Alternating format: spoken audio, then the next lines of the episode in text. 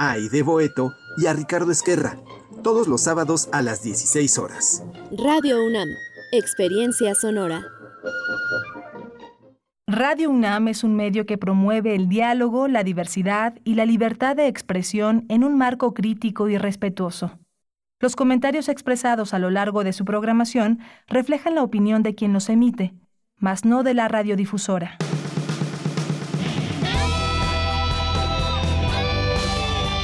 Prisma RU. Relatamos al mundo.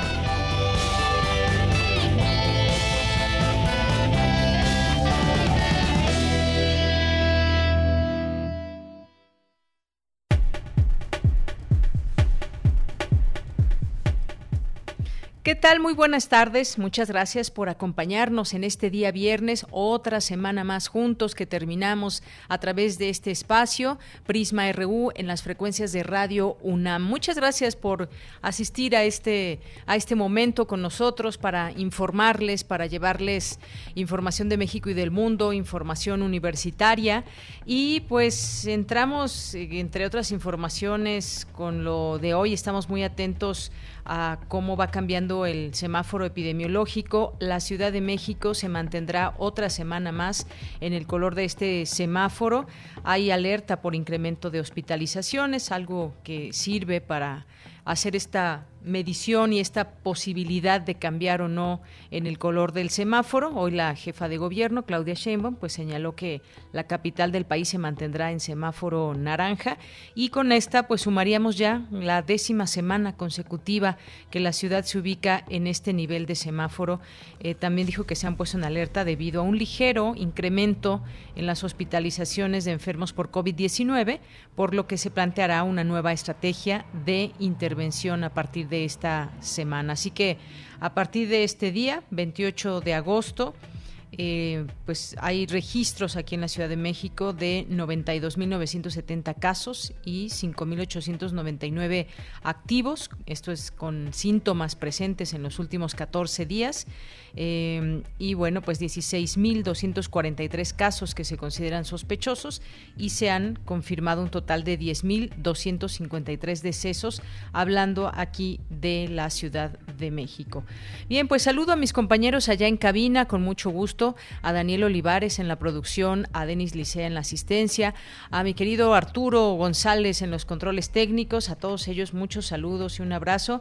Les saluda de este lado del micrófono de Yanira Morán, eh, también a nombre de todos nuestros compañeros que también eh, forman parte de este programa y que los podemos escuchar en los distintos contenidos día con día. Bien, y además de pues de que seguimos en semáforo naranja, eh, también pues en cada estado se va haciendo esta evaluación. Quintana Roo es otro de los estados que estaba ahí pendiente de saber si cambiaba a semáforo amarillo, todo este tema de, turismo y demás, pero se queda también en, naranja. Y pues también vamos a hablar de un tema el próximo 30 de, de agosto, que es domingo, es el Día Internacional de las Desapariciones Forzadas.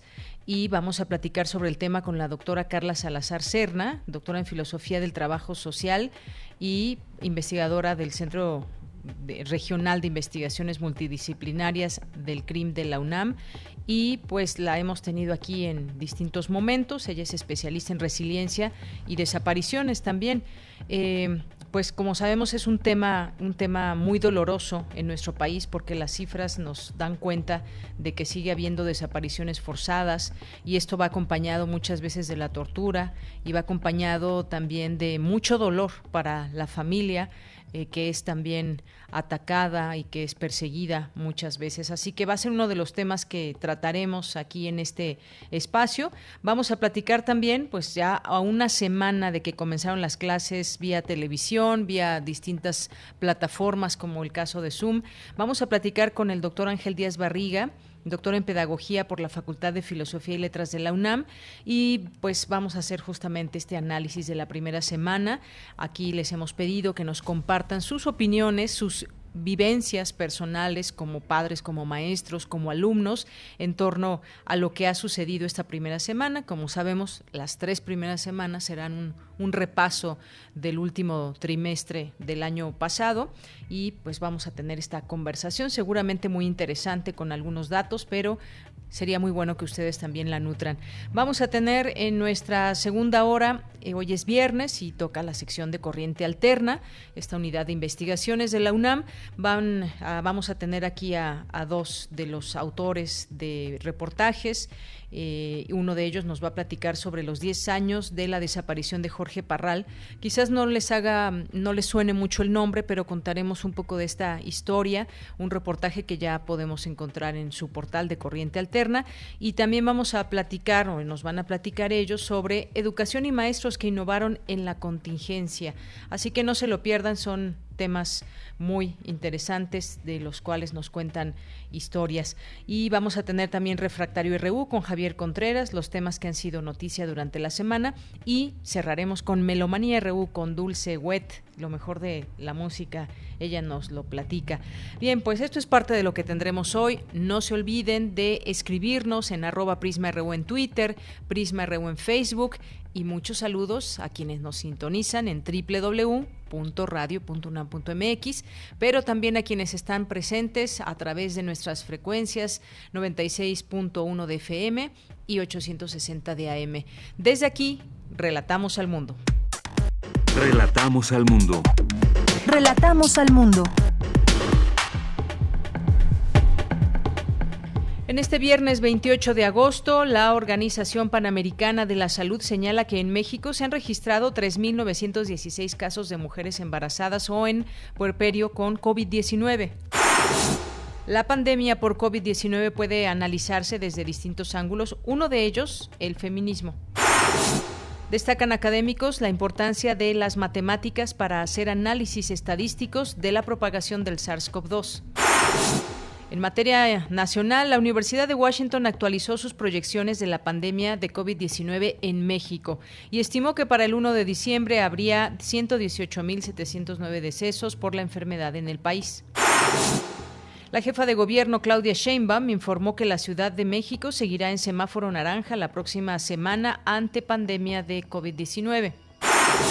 El presidente Andrés Manuel López Obrador advirtió que la posibilidad de un cambio de fórmula en el reparto de recursos fiscales prácticamente depende de que los gobernadores alcancen un consenso en la decisión.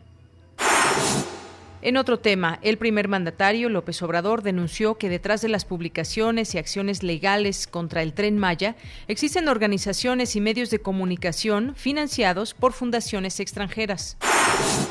El líder nacional del PAN, Marco Cortés, respaldó al PRI para que este grupo parlamentario presida la mesa directiva de la Cámara de Diputados a partir del próximo 1 de septiembre. En temas internacionales, fiscales de Nueva York pidieron una sentencia de cadena perpetua para Kate Ranier, el gurú de una secta de esclavas sexuales acusado de tráfico sexual. Ranier fue declarado culpable de tráfico sexual, extorsión, delincuencia organizada, entre otros delitos.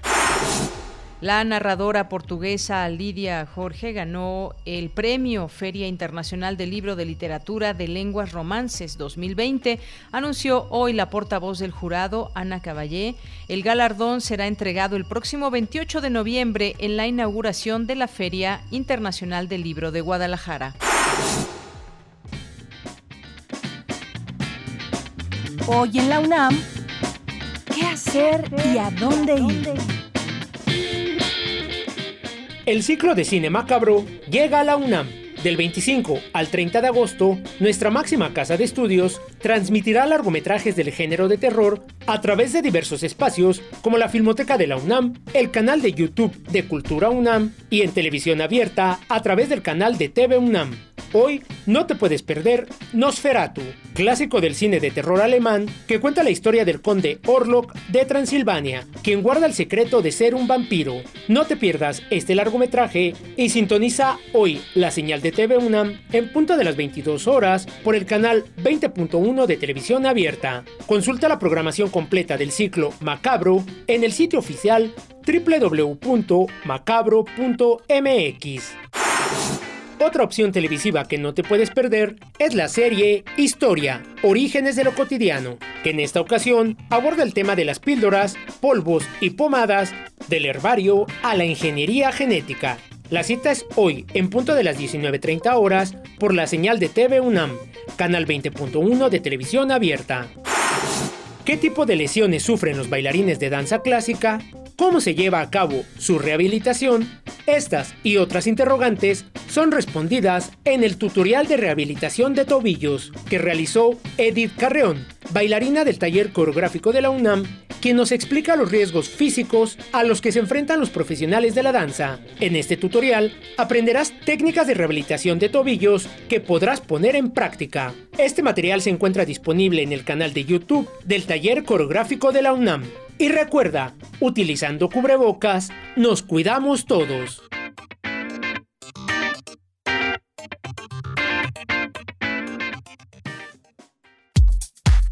Prisma RU.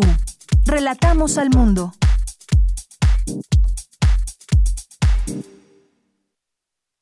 Una de la tarde con 15 minutos y bueno, pues en el informe de ayer por parte de la Secretaría de Salud que continúan estas, eh, estas conferencias, quizás algunos de ustedes las vean, eh, pues ahí aportan distintos datos sobre cómo se está manifestando la pandemia en México. Y en este informe diario se reportaron 62.594 muertos por coronavirus, 579.900 casos confirmados. Eh, por su parte, el gobierno de la Ciudad de México informó que se tomaron más de 2.325 pruebas de COVID-19 en el primer día de la instalación de los 70 kioscos en las 158 colonias con más casos activos de COVID-19 mientras que en visitas a domicilio se localizaron 904 personas con estos eh, síntomas de coronavirus. Pues esta es parte de la información que se da a conocer hasta el día de hoy. Campus RU Bien, en nuestro campus universitario iniciamos con esta información de la UNAM. Esta mañana fueron entregadas las instalaciones de la Facultad de Economía a las autoridades de la universidad. Con esto, la totalidad de las escuelas y facultades de la UNAM son nuevamente administradas por las respectivas autoridades académicas. Alrededor de las 10 de la mañana de hoy, las mujeres organizadas de la Facultad de Economía devolvieron el edificio principal de la dirección de esta entidad. El director de la Facultad de Economía Eduardo Vega López, aseguró Estamos construyendo un espacio universitario libre de cualquier forma de discriminación y de violencia, en particular contra las mujeres, al tiempo que promovemos con estas acciones afirmativas la cultura de igualdad de género. Vega López informó que por decisión unánime del Consejo Técnico del próximo semestre escolar 2021 se realizarán todas las actividades académicas 100% eh, en línea y solo si las condiciones sanitarias mejoran podría regresarse de manera gradual y cuidada a las actividades presenciales. Esta es la información que se da a conocer desde la UNAM. Y nos enlazamos ahora con mi compañera Dulce García porque destacan académicos la importancia de las matemáticas para hacer análisis estadísticos de la propagación del SARS-CoV-2. Dulce, te saludo con mucho gusto. Muy buenas tardes. Adelante. Así es, Deyanira. Muy buenas tardes a ti al auditorio de Prisma RU. La pandemia por COVID-19 ha generado serios retos en los que destaca el atender la desigualdad social, la distribución de recursos en el largo plazo y la igualdad de oportunidades en numerosas dimensiones. Nos ha dejado ya varias lecciones de Yanira. Una de ellas es la de la humildad. Así lo consideró el presidente de Fundación UNAM, Dionisio Mit, durante el foro 2020, Lecciones de la Pandemia. Añadió que así como en un principio la pandemia paralizó al mundo, ahora está generando nuevas oportunidades, de tal manera que materias como las matemáticas, por ejemplo, podrán tener ya una repercusión en la generación de políticas públicas. Escuchemos. Hoy la pandemia nos abre oportunidades también para conocer mejor una nueva perspectiva, la perspectiva que deriva de los modelos matemáticos, de sus ventajas y de sus limitaciones. No se trata de un eh, espacio de conocimiento que no vaya a tener una implicación directa y que no se agota en modelos matemáticos. Los queremos conocer, los queremos profundizar, porque de su conocimiento derivan lecciones, derivan sugerencias, derivan propuestas de política pública. Y bueno, Deyanira, en ese sentido, el doctor Jorge Velasco Hernández, académico del Instituto de Matemáticas de la UNAM, brindó la conferencia COVID-19, su modelación matemática, ventajas y limitaciones, en donde explicó que la definición básica del número reproductivo en el caso de enfermedades infecciosas, como lo es el COVID, eh, es el número de infecciones secundarias que un caso típico infectado puede generar en una población susceptible durante el tiempo en el que la persona es infecciosa. Vamos a escuchar su explicación. Ahora, el número reproductivo básico precisamente es eh, también eh, tiene sus utilidades prácticas. En particular, ustedes eh, podrán deducir que si ese número, el R0, es mayor que 1, hay un número mayor que 1 de personas que son infectadas por el caso inicial, en promedio, y si ese valor es menor que 1, él, eh, significa que las infecciones van por debajo de 1 en promedio. El primer caso implica crecimiento de la epidemia, el segundo, su erradicación.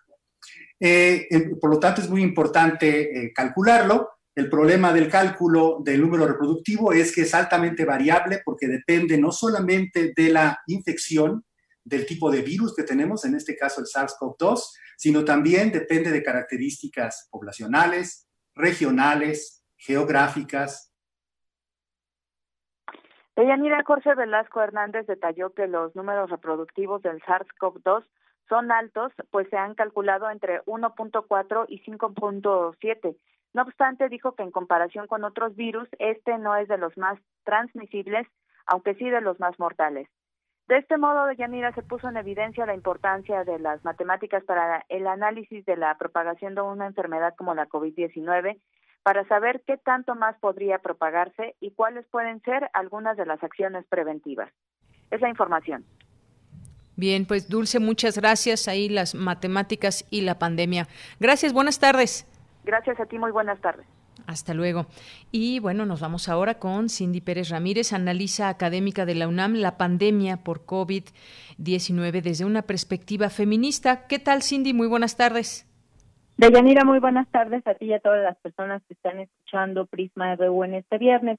En el marco del ciclo de conferencias Género, Salud y Ciencia, se realizó la charla La perspectiva feminista en algunos retos de la pandemia, en la cual la doctora Marta Lamas, académica del Centro de Investigaciones y Estudios de Género de la UNAM, indicó que la pandemia de la enfermedad por COVID-19 ha puesto de relieve el trabajo doméstico y en reiteradas ocasiones son las mujeres quienes de forma remunerada o no remunerada la mayoría de las veces realizan la mayor cantidad de tareas de cuidados. Vamos a escucharla.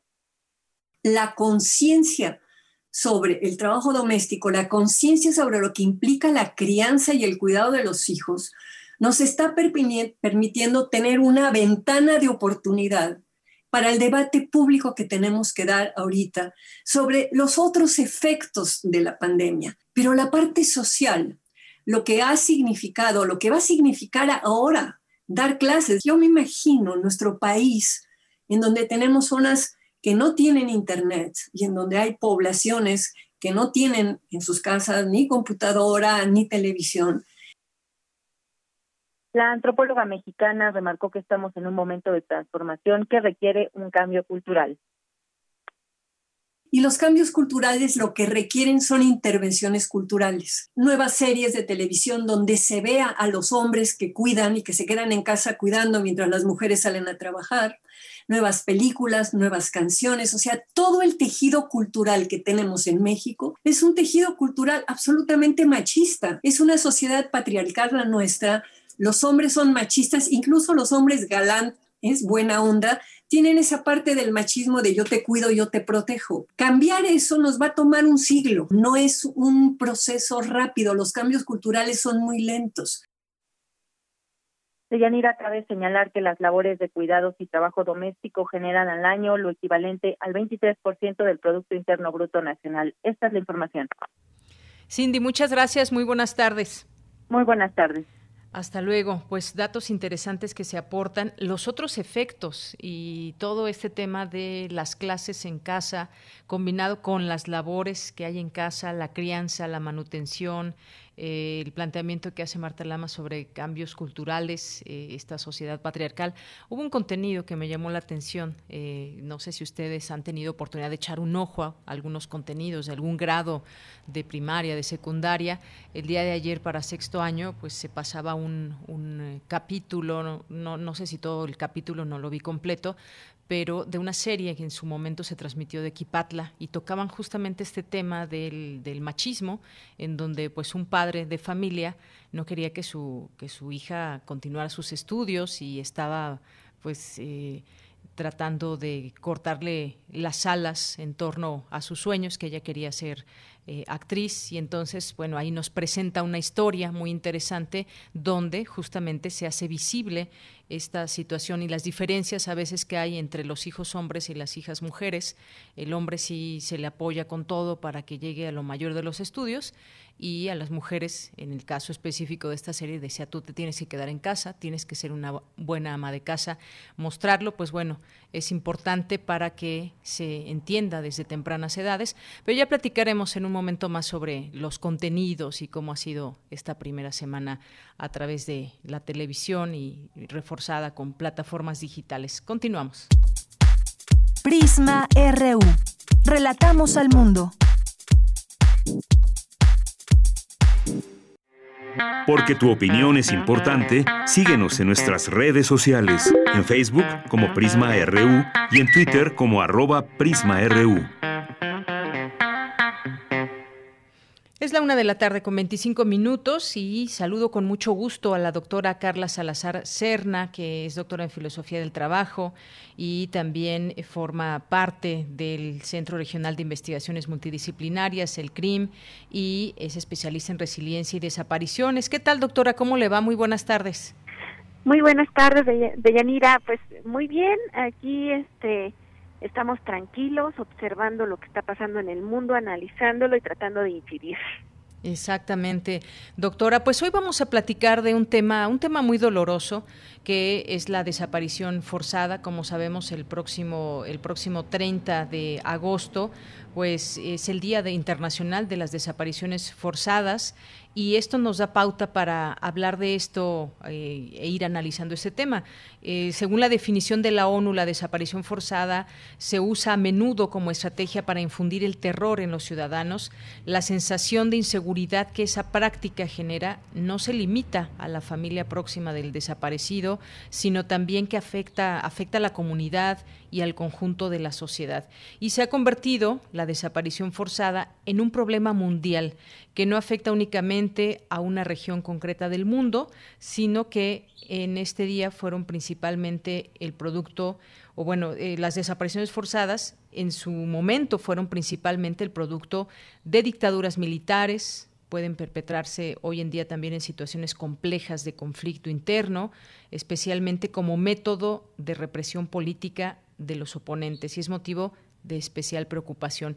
¿Qué nos puede decir sobre lo que sucede en México, un tema no solamente doloroso, sino latente y que parece que no termina? Hay varios ejemplos, doctora. Sí, gracias, Dayanira. En efecto, eh, la desaparición forzada es un tema que preocupa a nivel internacional, ¿no? Eh, te cuento que en noviembre del año pasado eh, estuve en un conversatorio sobre desapariciones eh, forzadas internacionalmente en Barcelona, pero se le dio mucho énfasis a México. El problema que tenemos en nuestro país de Yanira es que este fenómeno ha proliferado de manera alarmante. ¿no? En menos de 12 años ya tenemos 73.201 desaparecidos que se registran de manera oficial pero de acuerdo a los datos de los colectivos, pues esto se puede duplicar, ¿no? Entonces, por ello, eh, la gravedad eh, llama la atención también de, de manera internacional, de Yanira. Eh, no deberíamos estar hablando de desaparición eh, forzada porque esto no le debería de suceder a nadie. Y no le debería de suceder a nadie porque dentro de los delitos graves de violaciones a los derechos humanos es el peor desarticula psíquicamente a, las personas que, que buscan a, sus seres queridos, ¿no? Entonces, es de llamar la atención de Yanira que dentro de, los estudios que yo he realizado y de las observaciones eh, con otros eh, colegas que generan conocimiento de, procesos de desaparición en otros países, eh, de verdad que hay una diferencia y la diferencia es la capacidad resiliente que se tiene de las familias en México para sobrellevar esta situación, entendiendo, como ya lo hemos dicho en, en este espacio, eh, que ustedes eh, generosamente me brindan, entendiendo la resiliencia como un proceso para sobrellevar la adversidad, ¿no? No como un sinónimo de bienestar, ni de superación, ni de adaptación, sino como un proceso que involucra factores personales y factores sociales para sobrellevar la adversidad. Entonces, las familias mexicanas están buscando a sus desaparecidos, nos están poniendo un ejemplo eh, a seguir ante situaciones de adversidad, de incertidumbre, de desesperanza, ¿no? Porque ellas han sabido reconstruirse, reconfigurarse, seguir caminando, seguir luchando, seguir buscando, seguir empujando la, la agenda pública, porque los logros en materia de desaparición, si bien no, de, no debemos de desconocer los diferentes ámbitos, prioritariamente se les debe a las familias, a los colectivos, a las personas que ni siquiera la pandemia los paró para generar procesos de búsqueda. Entonces, eh, actualmente tenemos una situación pues muy difícil que nos pone en jaque a todos los seres humanos y se llama la COVID-19. La COVID-19 ha generado incertidumbre, ha generado eh, sentimientos de desesperanza, bueno, infinidad de situaciones de Yanira. Pero ¿qué es vivir la COVID-19 bajo un contexto de desaparición? Vaya, eh, podríamos eh, hacer determinismos lineales que apuntaran a sumar más desgracia a la desgracia. Pero las familias nos han demostrado que no es así, que se saben reconstruir. Y entonces han generado procesos dentro de esta pandemia para seguir caminando a través de la adversidad y seguir siendo resilientes, seguir acompañando, seguir siendo solidarios, porque una característica de, de estas familias que buscan a sus desaparecidos de Yanira es que saben ser solidarios, saben ayudar, saben ser empáticos, ¿no? Claro, es, que lo que menos vamos a encontrar en ellos es odio. Y eso es muy importante, esto que menciona, doctora, y la solidaridad y esa empatía también de muchas personas que han vivido o no procesos similares. Eh, la desaparición forzada en México pues se ha manifestado al menos en tres periodos de manera muy intensa, que fue la guerra sucia, el conflicto zapatista o la guerra contra las drogas, aunque no precisamente todas las desapariciones se sitúan en este en estos periodos ni en estos conflictos, sino que ha habido casos, eh, digamos, también muy excepcionales, porque hay veces que no se no se no se entiende por qué se dan esas desapariciones forzadas. Hay gente que ha sido desaparecida y que pues no está ligada ni a ningún grupo delincuencial, que son ciudadanos. Eh, eh, ciudadanos, digamos, dentro de todo esto con un comportamiento correcto. Las, eh, las desapariciones sin duda tienen muchas características y, formas en que se han empleado, pero a final de cuentas, pues todas ellas pues han sido por parte de autoridades. El Estado, en este sentido, doctora, pues ha fallado. Por supuesto, ha fallado. O sea, eh, y, y no, no es de ahorita, de Yanira, ¿no? O sea, es desde que inicia eh, la guerra contra el narcotráfico eh, bajo las políticas de seguridad de Felipe Calderón.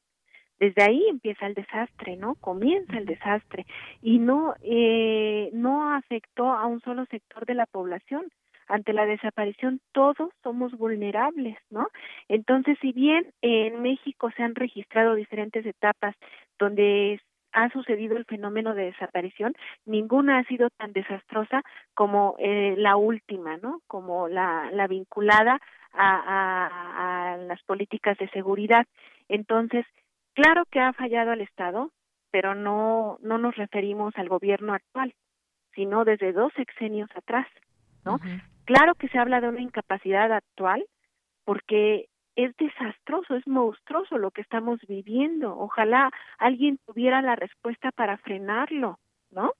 Ojalá tuviéramos las medidas adecuadas para dar atención a, las familias que están buscando sin descanso. eh, fíjate, Deyanira, eh, que, me agrada que lo, que lo comentes, porque yo también creo que esta situación debe de generar una resiliencia política. Y con resiliencia política me refiero a detener esas prácticas hegemónicas que nos han posicionado bajo esta adversidad de desaparición, a cambiarlas, a transformarlas, a no caer en el burnout, y estoy hablando de los funcionarios, que tengan autocuidado y que tengan estrategias para que el burnout no lo supere, porque hay mucho por hacer y también desde el ámbito académico y científico tenemos que hacer aportaciones, tenemos que caminar con las familias, tenemos que trabajar en caminos resilientes.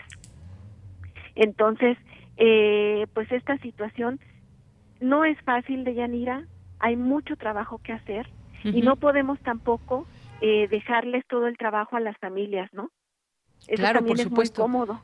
Me ah, pues parece que, sigan empujando la agenda pública. Ah, pues que sigan proponiendo este, diversas eh, iniciativas, ¿no?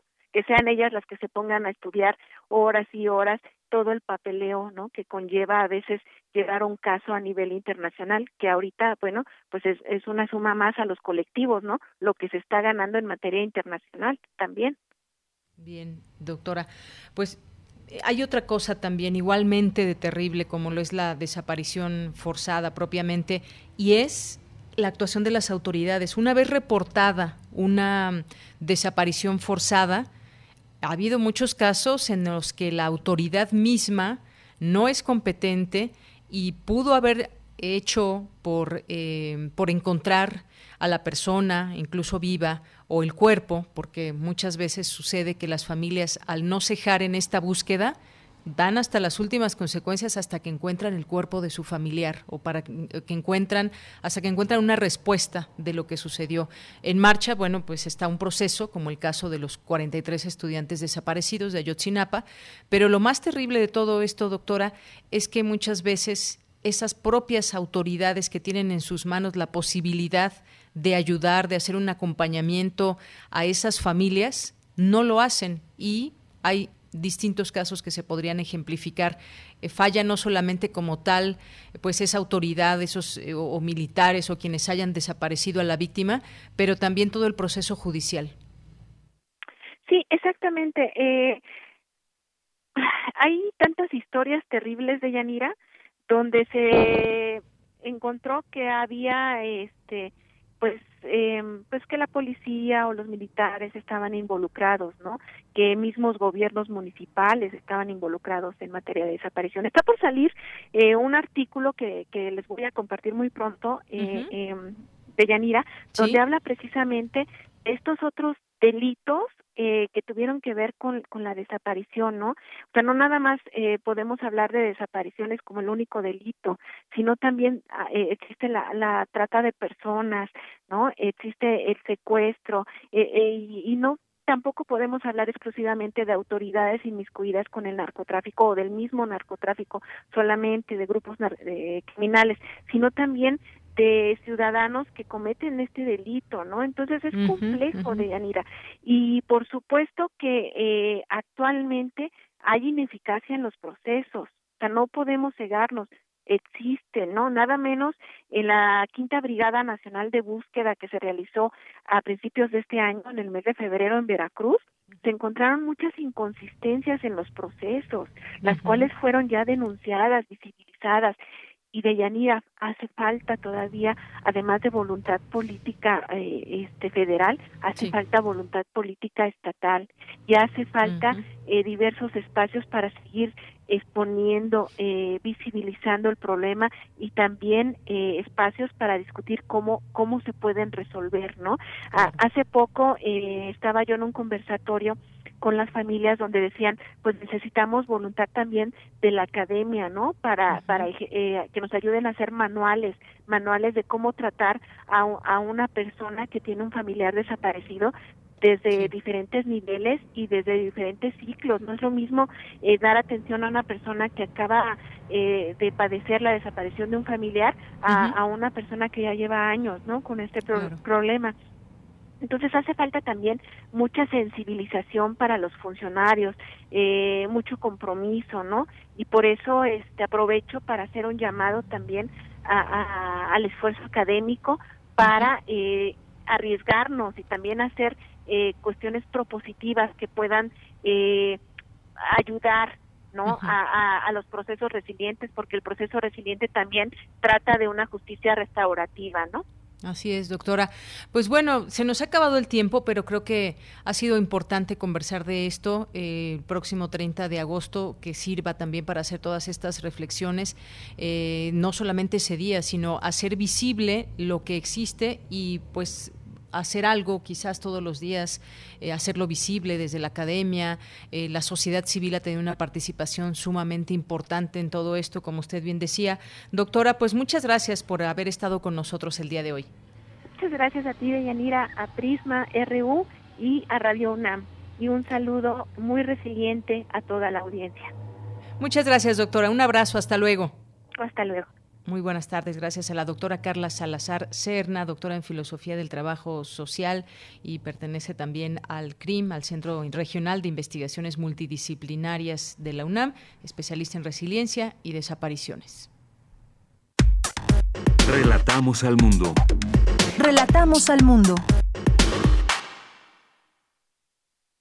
Bien, es la una de la tarde con 40 minutos. Llegó el fin de esta semana y también la posibilidad para poder ir analizando poco a poco lo que han sido los contenidos en materia de educación para millones de estudiantes en este país. Quiero comenzar con un dato internacional. Una tercera parte de los niños en edad escolar de todo el mundo, unos 463 millones, no han tenido acceso a la educación a distancia durante el cierre de las escuelas debido a la crisis sanitaria provocada por el COVID-19, aseguró ayer el Fondo de Naciones Unidas para la Infancia. La gran cantidad de niños que debieron interrumpir por completo sus estudios durante meses representa una emergencia mundial en materia de educación.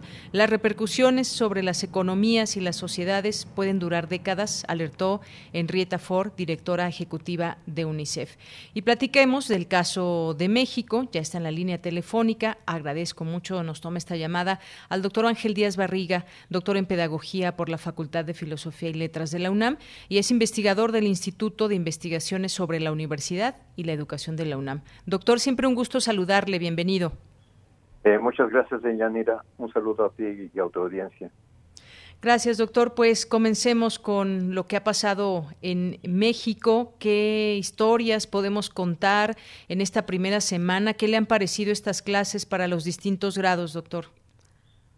Eh, mira, no tenemos una investigación sistemática que nos permita decir exactamente qué es lo que está aconteciendo en el país. Sí sabemos que los maestros, como siempre, maestros en general muy comprometidos con sus estudiantes, probablemente no tanto con el proyecto de la SEP o no con el proyecto incluso de su institución, pero sí con sus estudiantes, han buscado el mecanismo para establecer algún tipo de contacto que vaya más allá de este, la, la respuesta que el Estado dio y que es entendible que la haya dado, esto es, este, lo que más, en esta condición de confinamiento social, lo que más llega a las casas son las televisiones. Aunque algunos maestros, incluso de escuelas públicas, han intentado trabajar por, eh, por con, con Internet con algunos de sus estudiantes y en algunas este, probablemente ciudades este, como Ciudad de México o algunas similares este, en, donde es más factible que haya eh, opciones de conectividad y que los alumnos también tengan esta opción. Este, eh, de, de, suerte que lo que yo podría decir así en términos generales es, vemos un magisterio muy movilizado muy movilizado en torno a cómo tomar contacto con el estudiante. Un maestro me escribía esta semana, este, no he logrado tomar contacto con todos mis alumnos y eso es lo que estoy buscando. Este, yo pienso que dentro de la pérdida académica y de la pérdida social que es no tener la escuela, este, ciertamente que el esfuerzo de los maestros por encontrar una alternativa a esta situación este, se va a dar.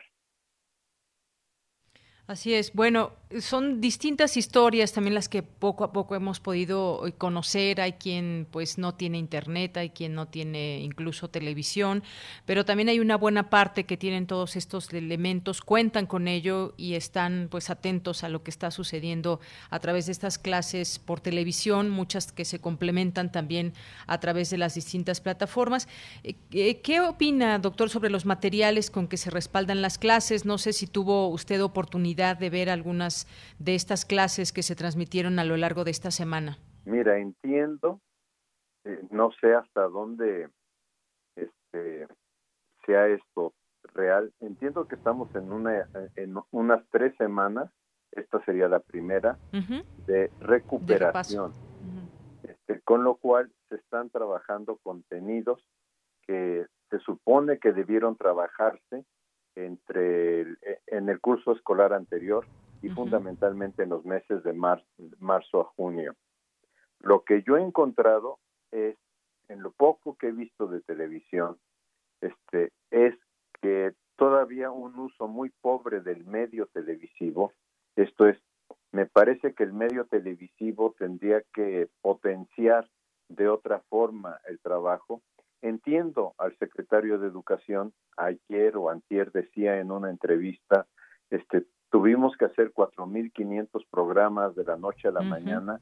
Entiendo que no es un reto fácil y habría que reconocer esto por parte del esfuerzo que hace la Secretaría de Educación Pública, pero ciertamente que lo que han pasado esta semana en la pantalla deja que desear deja que desear fundamentalmente, yo diría, por la rapidez con la que presentan los contenidos.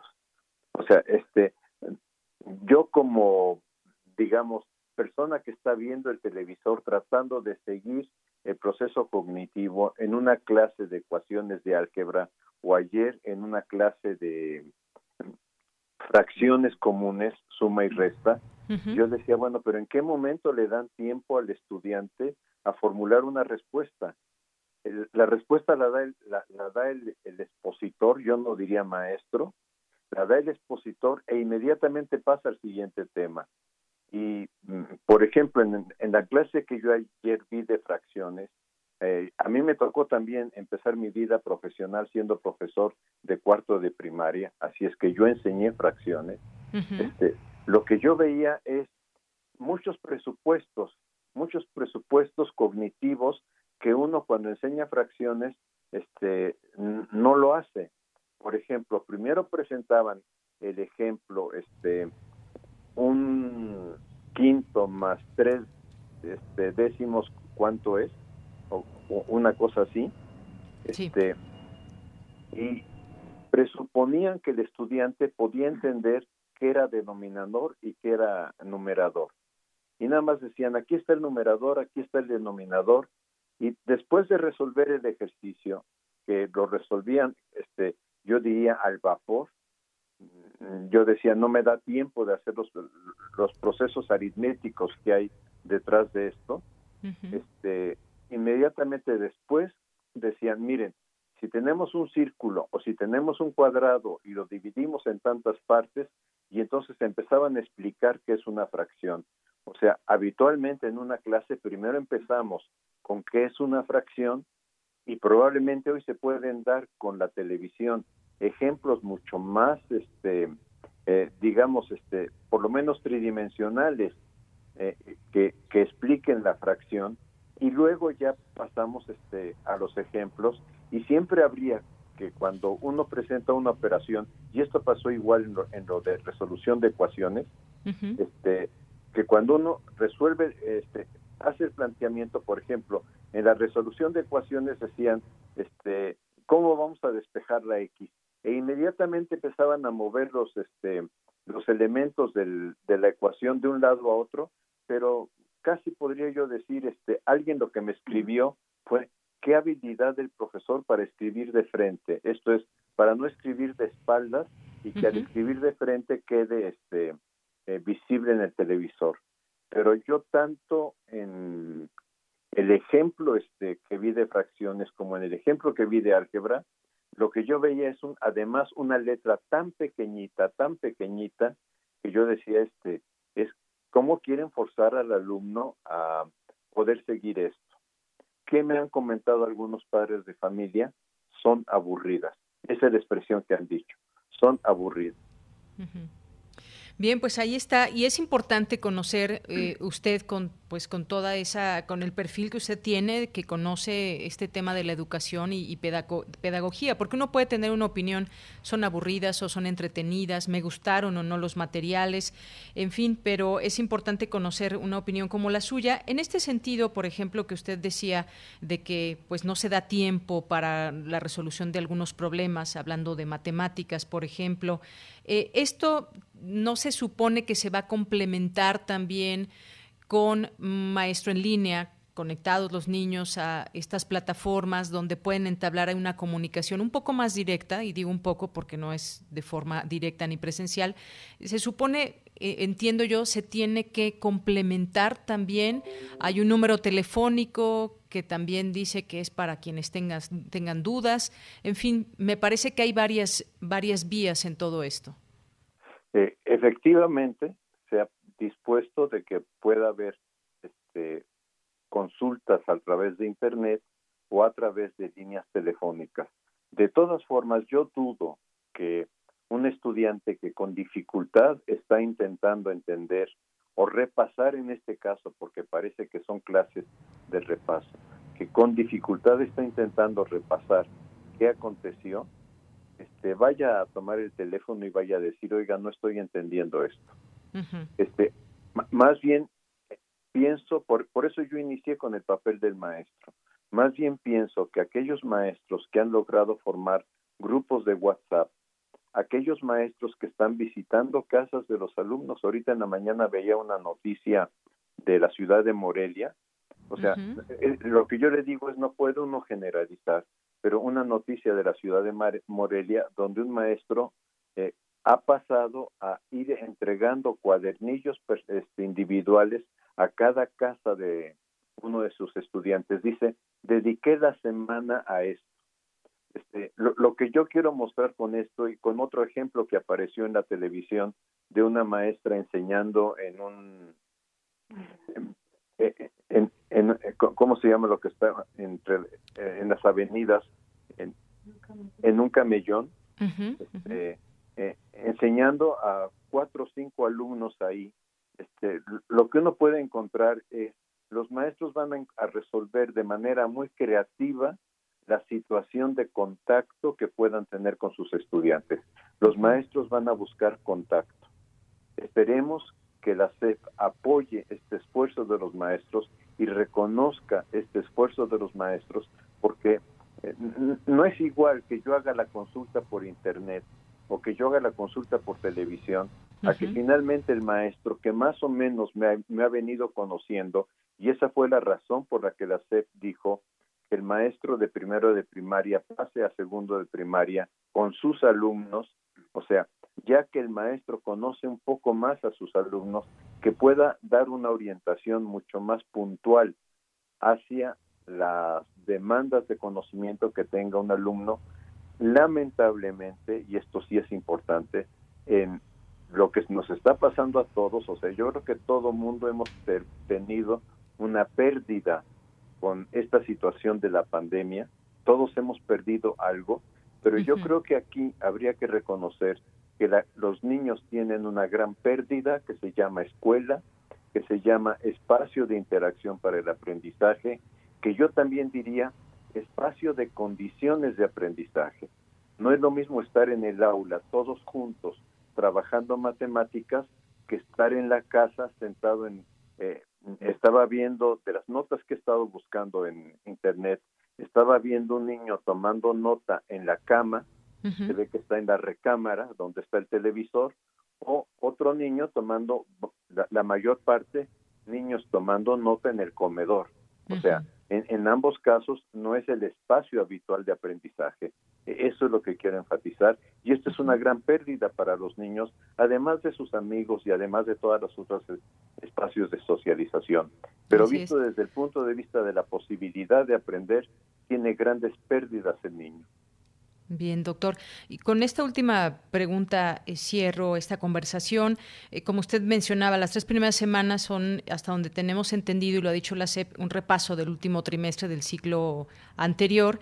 Y pues bueno, creo que quienes tenemos hijos lo estamos percibiendo, todo este tema de que por supuesto no es lo mismo esa educación que estaban recibiendo de manera presencial ahora a distancia y percibimos dificultades pero al mismo tiempo también retos desde el compromiso y conocimiento de la situación actual es un reto sin duda para maestros, gobierno, alumnos, padres de familia.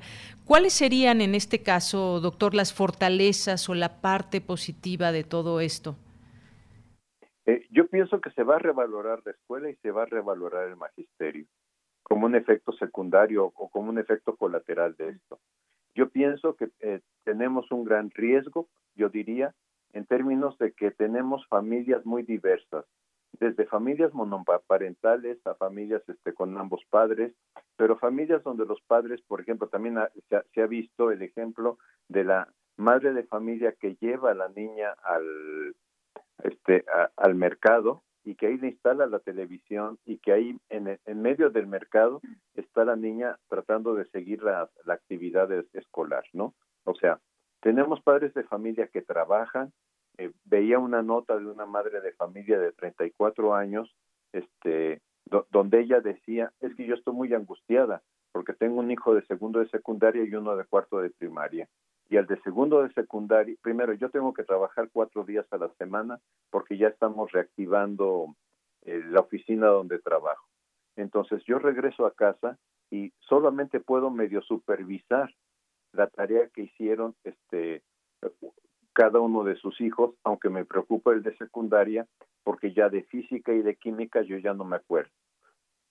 Y en el caso este de familias en donde los padres de familia son profesionistas o los padres de familia no terminaron la primaria o no se acuerdan de qué contenidos eran los que implicaba la educación primaria. No sé si me explico. Tenemos una sociedad tan diversa.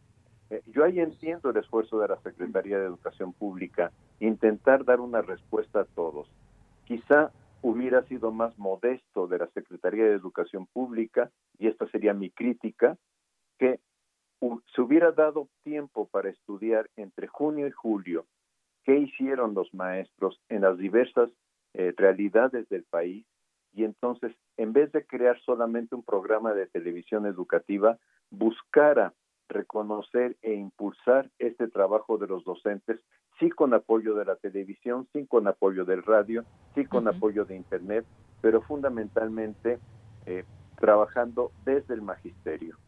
Este gobierno en particular prometió que iba a reivindicar la imagen del maestro y que todo lo iba a hacer con los maestros. La realidad ha impuesto, pienso, este, que, que en este caso estos programas se hagan con muy pocos maestros o sin los maestros. Bien, pues doctor, muchas gracias. Como siempre, es un gusto platicar con usted y que nos, eh, nos dé esta posibilidad de analizar esta realidad en el tema de la educación. Muchas gracias. Un gusto de estar con usted, Yanira. Un saludo a su audiencia.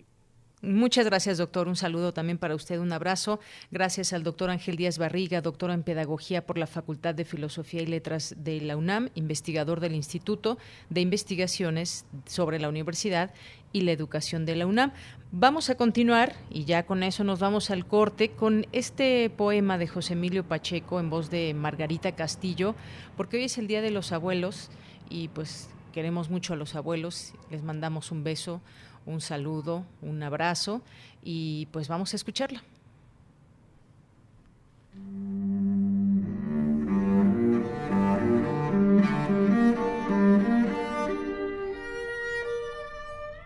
Llega un triste momento de la edad en que somos tan viejos como los padres.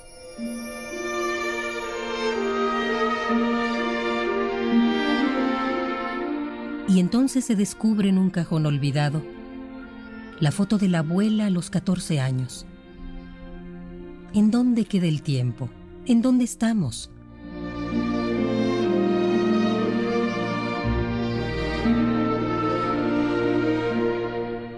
Esa niña que habita en el recuerdo como una anciana, muerta hace medio siglo, es en la foto nieta de su nieto. La vida no vivida, el futuro total, la juventud que siempre se renueva en los otros.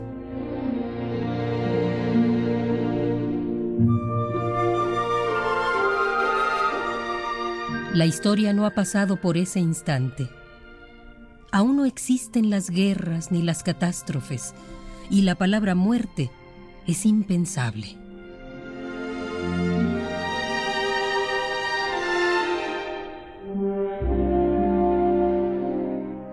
Nada se vive antes ni después. No hay conjugación en la existencia más que el tiempo presente. En él, yo soy el viejo y mi abuela es la niña.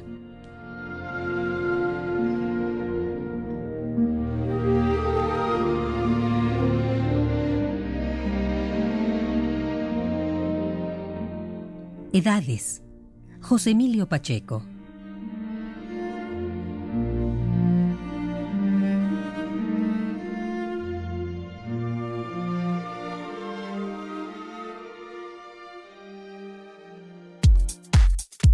Tu opinión es muy importante. Escríbenos al correo electrónico prisma.radiounam@gmail.com.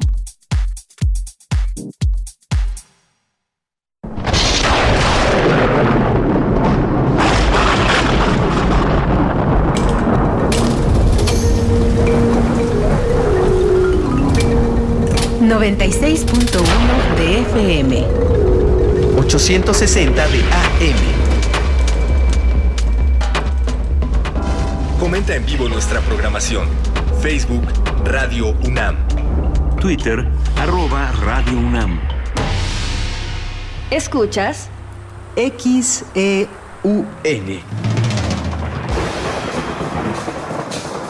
Radio UNAM. Experiencia sonora.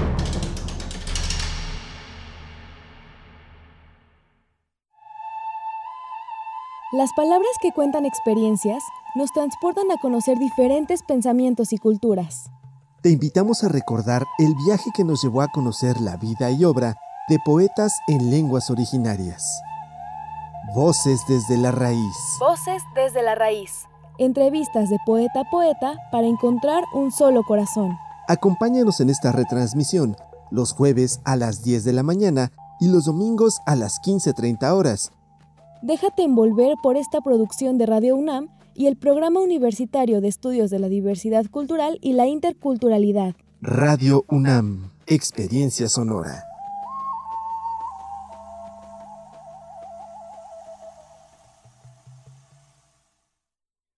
Habla Alejandro Moreno, presidente nacional del PRI. México es un país extraordinario. Tenemos un potencial enorme para hacer un México grande que nadie diga que no es posible. México, hoy más que nunca, tiene que actuar pensando en el mañana. Queremos construir un solo México, donde cada mexicano escriba su propia historia de éxito. A México, nada lo detiene. México eres tú. PRI, el Partido de México. Habla Andrés Manuel López Obrador. La pandemia nos trajo dolor, tristeza, pero también nos afectó en lo económico. Ya estamos levantando la economía popular porque estamos aplicando un modelo nuevo. Ya no es como antes que se rescataba a los banqueros, a los grandes empresarios. Ahora se está rescatando al pueblo. Por el bien de todos, primero los pobres. Segundo informe, Gobierno de México. La vida está llena de sucesos incomprensibles, maravillosos y misteriosos. Cuando nosotros no le encontramos respuesta, entonces se vuelve un caso para... La araña. Acércate al conocimiento científico y técnico de la mano de especialistas en la serie de divulgación La araña patona. Con Juan Manuel Valero. Todos los sábados a las 13 horas por el 96.1 de FM. Todo tiene una explicación si la sabemos buscar. Radio UNAM, Experiencia Sonora.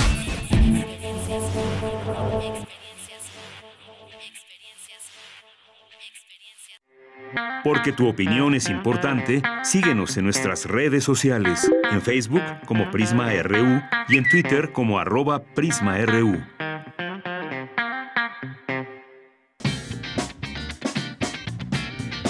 Mañana en la UNAM, ¿qué hacer y a dónde ir?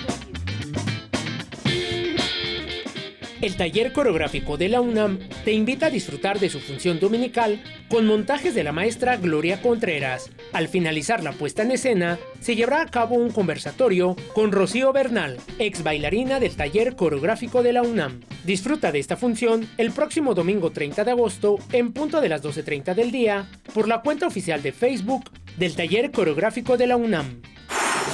Teatro UNAM te invita a disfrutar de las mesas de reflexión en torno al teatro para niños y jóvenes, donde se explora cómo el arte dirigido al público infantil y juvenil es de gran importancia y tiene un lugar especial dentro de la cultura. Hoy no te pierdas la mesa de discusión Diferencias en la creación escénica a partir de las etapas de desarrollo de niños y jóvenes, que contará con la participación de Ray Garduño, Adrián Hernández y Susana Romo. Sigue la transmisión en vivo en punto de las 19 horas a través del sitio oficial www.cultura.unam.mx. Cultura UNAM te invita a festejar el Día del Abuelo. Por ello, te recomienda visitar el sitio oficial del Festival en línea del Adulto Mayor, donde encontrarás talleres, charlas, actividades culturales y de entretenimiento, así como cursos gratuitos de gastronomía, finanzas personales, salud y estilo de vida para nuestros adultos mayores. Estas actividades se llevan a cabo el día de hoy de 9 a 18 horas en el sitio web portaldeladultomayor.com. Festejemos y cuidemos a nuestros adultos mayores utilizando cubrebocas y si aún te es posible, quédate en casa. Para Prisma RU, Daniel Olivares Aranda.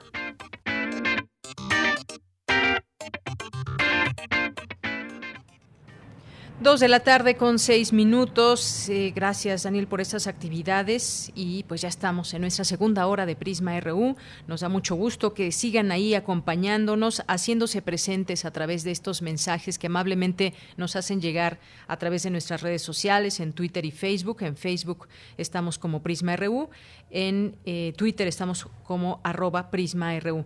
Y en Facebook nos escribió Enrique Villanueva y nos dice, tristemente las clases de música solo están dedicadas a hablar sobre los instrumentos musicales, con unos expositores jóvenes, estudiantes, que van leyendo las características del instrumento con un mal sonido y una dicción deficiente que no atrapa al escucha, solo es una muestra más de la mala calidad de lo que creen que es la educación a distancia. Gracias por el comentario, Enrique Villanueva. Sí, sobre todo también la música, qué lugar eh, también ocupa en la educación, en la formación de los niños. Me parece que es muy importante la música, incluso hay escuelas, en, escuelas que ni siquiera tienen clase de música, eh, ya cuando incluso pues lo marca eh, la SEP y pues bueno puede ser un sistema público o, o privado. El caso es que pues si se está incorporado a la SEP deberían de tenerlo.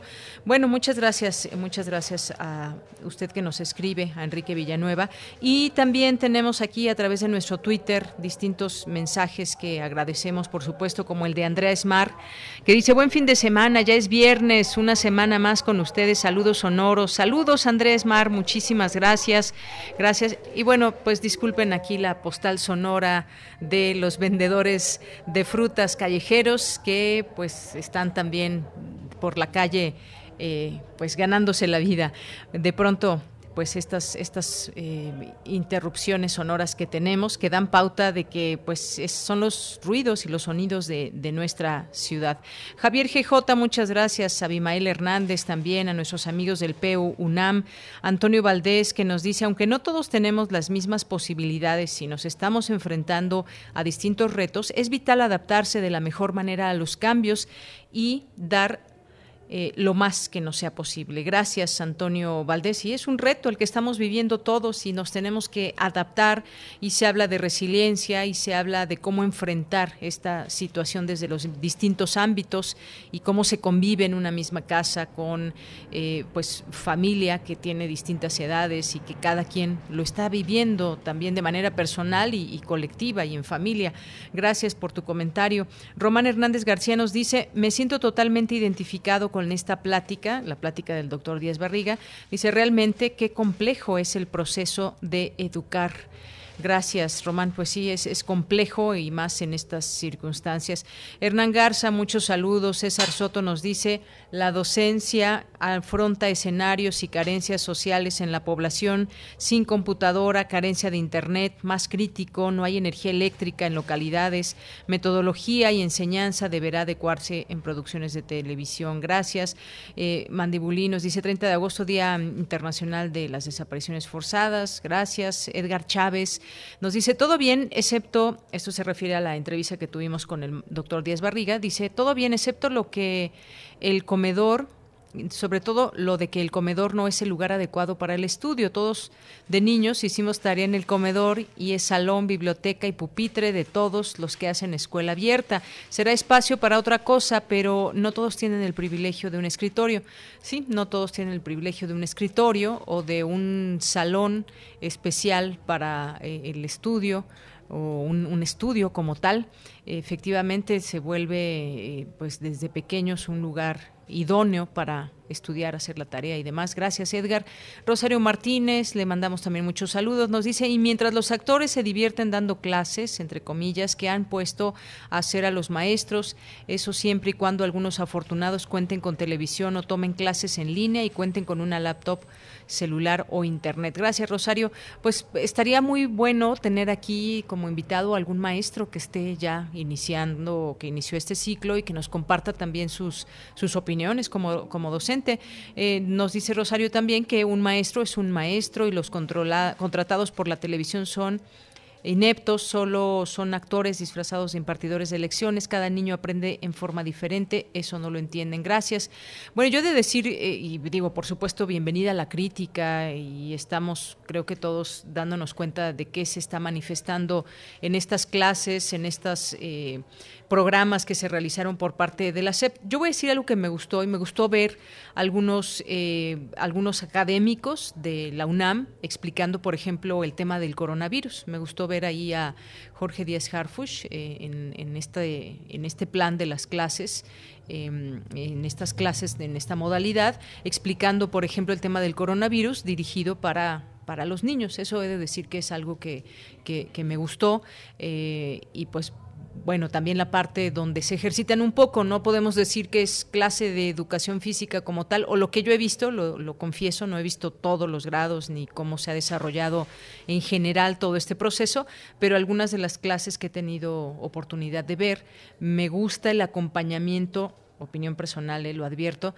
el acompañamiento de algunos materiales, algunos, algunas series que se han transmitido por Canal 11, por ejemplo, eh, que son dirigidas en su momento especialmente para los niños, incluso son programas que ya tienen sus años, pero que muestran e ilustran también algunos temas. Eso confieso que me ha gustado y también esas eh, que digo no son clases de educación física pero ese romper un poco con el, están estudiando y de pronto hacen una pausa y entonces hemos visto a Paola Espinosa, a Rommel Pacheco, que son muy conocidos como deportistas y pues haciendo algunos ejercicios para los niños. Y pues bueno, nos puede o no gustar, pero aquí por supuesto para eso invitamos a un experto que nos explicara desde su punto de vista de análisis y bajo conocimiento de causa del tema pedagógico sobre este, sobre este tema. Gracias, Rosario. Soy Araúz, también muchos saludos. Gualí, eh, también Francisco Javier Rodríguez, Guerrero, la mejor manera de empezar el fin de semana, ya en sintonía. Gracias, Guerrero. Román, que nos dice, tengan todos una excelente tarde. A principio de la semana preguntaban sobre el inicio de clases y ya tengo mi respuesta. Yo apoyé a mi niña, nieta, y fue como un sube y baja, a veces fácil y otras como estar bajo el agua. Sí, efectivamente, Román, de pronto, pues cuando no entendemos algún tema, yo, por ejemplo, en lo particular, con las matemáticas no doy y explicar eh, fracciones y demás puede ser una tortura para los padres. Eh, muchas gracias. ¿Y qué más? ¿Qué más por aquí? Muy buenas tardes, aquí se permanece a la escucha, dice Javier GJ, Jorge Fra también, muchas gracias. Eh, gracias también aquí a, Reciclando Dunas, que hacía referencia también a la sección del de, miércoles de, de nuestro compañero Daniel. ¿Quién más por aquí? A todos los vamos leyendo. Muchas gracias. Alicia Fuentes, Corriente Alterna. En un momento más platicaremos con ellos que traen temas muy buenos, muy interesantes. No se los pierdan. A nuestros amigos de Bibliotecas y Servicios Digitales, a Mario Navarrete también, listos eh, esperando el informativo. Nos decía un poquito antes de la una y aquí una, una fotografía que nos regala José Ramón Ramírez. Excelente viernes, gusto en saludarles. Saludos hasta Oaxaca, eh, José Ramón Beca, eh, el Cucho Oficial también, Lorena, eh, la Cátedra Bergman. Lo seguimos leyendo, Miguel Ángel G. Mirán, también a nuestro defensor de Radio y TV UNAM, nuestro defensor de las audiencias. A todos ustedes, gracias por hacernos compañía a través de su escucha y a través de sus mensajes. Nos vamos a la información. La Facultad de Medicina organizó charla para abordar el tema del embarazo en el contexto de la pandemia de COVID-19 y es mi compañera Virginia Sánchez quien nos tiene esta información. ¿Qué tal, Vicky? Buenas tardes, adelante. Hola, ¿qué tal, Deya? Muy buenas tardes a ti y al auditorio de Prisma RU.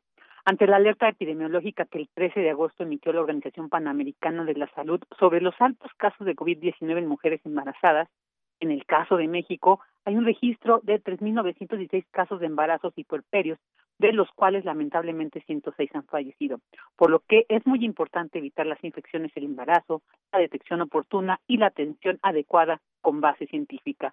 Así lo señaló Sarela Chinoya Arellano, académica de la División de Estudios de Posgrado en la Facultad de Medicina de la UNAM, durante la charla Embarazo y COVID-19, quien a continuación escucharemos algunas de las medidas de prevención para las embarazadas en este contexto que ella señala. Escuchémosla el lugar donde menos posibilidad de contagio hay es en el hogar. Entonces, una embarazada actualmente debería estar en casa. Las áreas públicas, evidentemente, no es el mejor sitio, los supermercados o los sitios donde, por lógica, podremos pensar que es una necesidad de acudir a ellos. Hay que hacerlo con las medidas, pero también hay que insistir en que las pacientes tienen el miedo de ir a tal o cual lado, pero hacen reuniones familiares, pero hacen otro tipo de actividades o tenemos que tener muy consciente de que las áreas incluso hospitalarias, que son el mayor riesgo de contagio, donde se atiendan embarazadas, tienen que tener ciertas áreas específicas donde se puedan dirigir o canalizar a las pacientes eh, embarazadas que tienen el especial riesgo.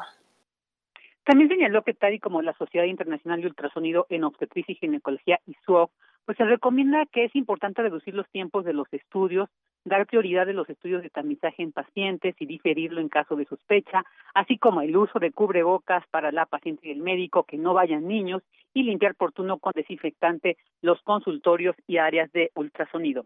Sobre la lactancia y que por sus beneficios a largo plazo tiene, recomendó lo siguiente. La lactancia es indudable sus beneficios. Se tiene que procurar siempre y tenemos que tener ciertas medidas para el hospital y ciertas medidas y recomendaciones que sean totalmente llevadas al pie de la letra en el hogar. ¿Por qué? Porque de nada sirve hacer todas las medidas y ser extremadamente cuidadosos en el hospital y se pierda todo esto en el hogar. Sin embargo, el embarazo no es un proceso que lo viva solo la madre, dijo, por lo que destacó el cuidado y la responsabilidad es de todas y todos. Escuchemos esta de los familiares, de la paciente, de los médicos, de todo el personal de salud, de la conciencia que tengamos al 100% de ser muy cuidadosos en la higiene personal, en la higiene donde yo trabaje, en la higiene del hogar. Y eso lo tenemos que transmitir, lo tenemos que hacer todo el tiempo con todas las pacientes, independientemente de esta pandemia. Bueno, pues esto es lo que se escuchó en esta charla COVID-19 y embarazo. Muchas gracias por la información. Muy buenas tardes. Buenas tardes, ella. Buen fin de semana. Igualmente para ti, pues ahí está un tema muy importante también, el embarazo en el contexto de esta pandemia. Nos vamos ahora con Cristina Godínez, expertas abordan el tema de la salud y el deporte en la nueva era digital. Adelante. Buenas tardes, Deyanira. Un saludo para ti y para el auditorio de Prisma RU. La Facultad de Química de la UNAM ha organizado el ciclo de conferencias sobre el autocuidado como un elemento esencial de las políticas públicas de salud, esto en el marco de la nueva normalidad. Y en esta ocasión se tocó el tema de la nueva era digital en la nutrición, el deporte y la salud. Sol Sigal, comunicóloga y nutrióloga, dijo que en esta época de confinamiento, la nutrición y el deporte deben tomarse como una nueva oportunidad. Se dice fácil, no es, implica muchísimos retos, muchísimos ajustes, muchísima creatividad. Justo por eso pienso que es un reto. Los más de 80 millones de mexicanos que nos conectamos todos los días a Internet tenemos la oportunidad de encontrar mejores opciones para lo que estemos buscando. Bueno, mejores y peores, pero de nosotros depende que sean mejores. En tanto, María Fernanda González, directora médica de Plataforma 1 Doc 3, habló de la salud digital y de la telemedicina. La tecnología con la salud se está aplicando realmente en todos los ámbitos, en la administración, en la historia clínica, en la creación de comunidades digitales, en todos lados. Y pues realmente no es nueva, se han ido cambiando los abordajes, sí, conforme ha evolucionado la tecnología. Eh, las herramientas digitales son simplemente una herramienta más de la práctica médica que no va a reemplazar nunca, por supuesto, una consulta presencial, sobre todo en momentos de urgencia, pero que va a generar ahorros eh, desde la perspectiva del paciente y a nosotros ayudarnos a gestionar mejor estas herramientas e impactar de manera positiva en nuestra relación médico-paciente. Sin duda, el COVID vino a potencializar esta transformación digital. Por último, Deyanira, informar al auditorio que la Dirección General de Deporte Universitario tiene una serie de programas de activación física que se pueden seguir en sus redes sociales. Este sería mi reporte. Muy buenas tardes. Muchas gracias, Cristina Godínez. Nos vamos ahora a las breves internacionales con Ruth Salazar.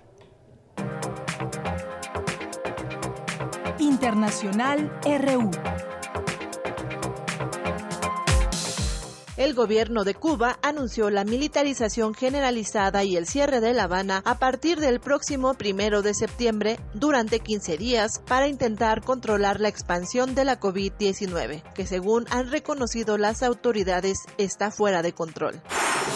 Científicos de la Escuela de Medicina de Wake Forest en Estados Unidos encontraron que el estrógeno puede disminuir la gravedad de los síntomas del nuevo coronavirus en las mujeres. La canciller alemana Angela Merkel advirtió que se avecinan tiempos difíciles en la pandemia de coronavirus, con la llegada del otoño y el invierno, al tiempo que alertó que los niños no pueden ser los perdedores de esta crisis. El primer ministro japonés Shinzo Abe anunció en rueda de prensa su dimisión debido a problemas de salud, poniendo fin así a varias semanas de especulaciones. Milicias supremacistas en Wisconsin, armados con fusiles de asalto, salieron a la casa de los manifestantes que protestan de forma violenta por el racismo policial. En este contexto, el presidente Donald Trump anunció el envío de agentes federales que se unirán a la Guardia Nacional para sofocar los disturbios. China podría boicotear los productos de Apple en su país si Estados Unidos prohíbe la aplicación china WeChat, advirtió este viernes un portavoz del gobierno chino en un contexto de tensiones crecientes entre las dos potencias. El presidente ruso Vladimir Putin afirmó que su país está dispuesto a intervenir en Bielorrusia con fuerzas armadas en apoyo al presidente Alexander Lukashenko. Por su parte, la OTAN le pidió a Moscú no entrometerse.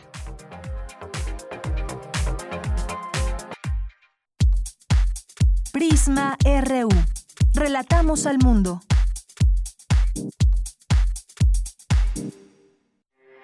Porque tu opinión es importante, síguenos en nuestras redes sociales, en Facebook como Prisma RU y en Twitter como arroba PrismaRU.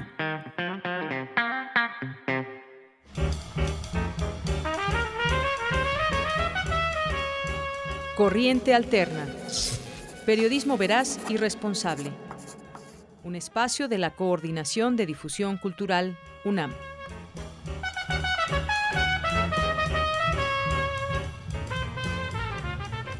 Bien, pues ya estamos aquí en Corriente Alterna, esta unidad de investigaciones desde la Coordinación de Difusión Cultural de la UNAM y me da mucho gusto recibir en principio a Yeudiel Infante Esquivel de la carrera de Lengua y Literaturas Hispánicas. ¿Qué tal, Yeudiel? ¿Cómo estás? Muy buenas tardes. Hola, ¿qué tal? Muy buenas tardes. Bien, gracias. ¿Tú? Muy bien, muchas gracias. Pues tú nos vas a platicar de un caso en particular. Fíjate que eh, al inicio del programa platicábamos del próximo 30 de agosto, que es un día importante que nos hace eh, pues recordar muchos casos de desaparición forzada en México. Es el Día Internacional de las Desapariciones Forzadas y Tú nos vas a platicar o nos platicas en este reportaje de un caso en particular, el de Jorge Parral, un empleado de Capufe en Tamaulipas, de quien después se supo que lo mataron elementos del ejército. Cuéntanos un poco sobre, pues, eh, cómo, cómo eh, te metiste a este tema, qué es lo que nos presentas. Claro, muchas gracias. Pues sí, como bien dices, es el reportaje acerca de Jorge Parral Rabadán. Eh, él fue privado de su libertad, aparentemente, según está documentado, por un por un grupo armado, este que que se lo llevó de su puesto de trabajo. Este año se cumplieron 10 años de eso, pero después, eh, pues fue documentado que el ejército lo asesinó en un en un enfrentamiento que tuvo con sus captores, aparentemente, en, en circunstancias que son pues la particularidad de esto, ¿no? Que es que está comprobado, pues, eh, eh, que fue ejecutado a una distancia pues muy corta en, en la que era muy evidente que él se encontraba desarmado, se encontraba secuestrado y sin embargo este además fue comprobado que el arma que, que lo ejecutó pertenecía a, a, la, a la Sedena. Eh, esto pues está comprobado, hay dos recomendaciones emitidas por la Comisión Nacional de Derechos Humanos. Eh, en 2019 se reclasificó una de ellas como por graves violaciones a los derechos humanos. Y pues lo importante aquí es que a pesar de que esto ya tiene 10 años y de todas estas pruebas, eh, todavía no ha habido una consecuencia de consignación por parte del Estado mexicano a ninguno de los responsables. Efectivamente, eh, esta, este, eh, este trabajo ya se puede consultar en Corriente Alterna y justamente esto que dices, esto último me parece muy relevante porque tiene que ver con que, pues, cómo se llevó a cabo la investigación, por qué desde un inicio no se dio aviso a los familiares y por lo que conocemos de, en este perfil que dan aquí en Corriente Alterna, en este en este texto, pues era una persona, era un, eh, un, universitario, era una persona que pues tenía como ciudadano un expediente limpio y se habla del contexto también de lo que sucedía en ese momento. Hay que recordar quién estaba al frente del gobierno de México, estaba, estaba Felipe Calderón. Calderón. Y, y esto se dio en un lugar de mucho conflicto, pero lo peor de todo es también cómo, cómo se manejó el tema por parte de las autoridades. El, el, cuerpo de Jorge incluso llegó a la fosa común sin avisar a los familiares. Claro. Y muchas otras cosas eh, bueno, terribles. Además, este, no solamente el cuerpo no fue identificado, a pesar de uh -huh. que se encontraba eh, plenamente posible saber quién era, él tenía en su, en su ropa credencial eh, de elector y además que lo identificaba otra como empleado de Capufe con su nombre sino que además eh, se alteró la, el registro de cuál era su estatura, se le añadieron 10 centímetros de estatura, eh, se cambiaron datos para que no pudiera ser localizado y encima este se le se le sembró un arma como si él hubiera sido un, un, sicario, un sicario, de los que uh -huh. se enfrentaron al ejército y se presentó como un como un sicario no identificado abatido en el en el combate fue la la familia de Jorge este la que tuvo que realizar una investigación por su propia cuenta que finalmente condujo a recabar algunas eh, pruebas eh, entre la prensa, entre cosas que ellos pudieron encontrar, que les permitieron presionar a las autoridades para que entonces se dieran y poco a poco fueron consiguiendo este, aproximarse cada vez más a Jorge hasta que finalmente se logró acordar una exhumación, posteriormente un análisis de ADN y se pudo saber que, que Jorge se encontraba en la fosa común, ¿no? Pero hay una intención eh, documentada por parte de, de las autoridades de desaparecer a Jorge. Exactamente. Eh, y pues bueno, una situación también que pues ha sido para la familia una lucha muy larga porque incluso hubo en su momento eh, recomendaciones por parte de la Comisión Nacional de Derechos Humanos que pues bueno, eso es lo que le compete, hacer recomendaciones.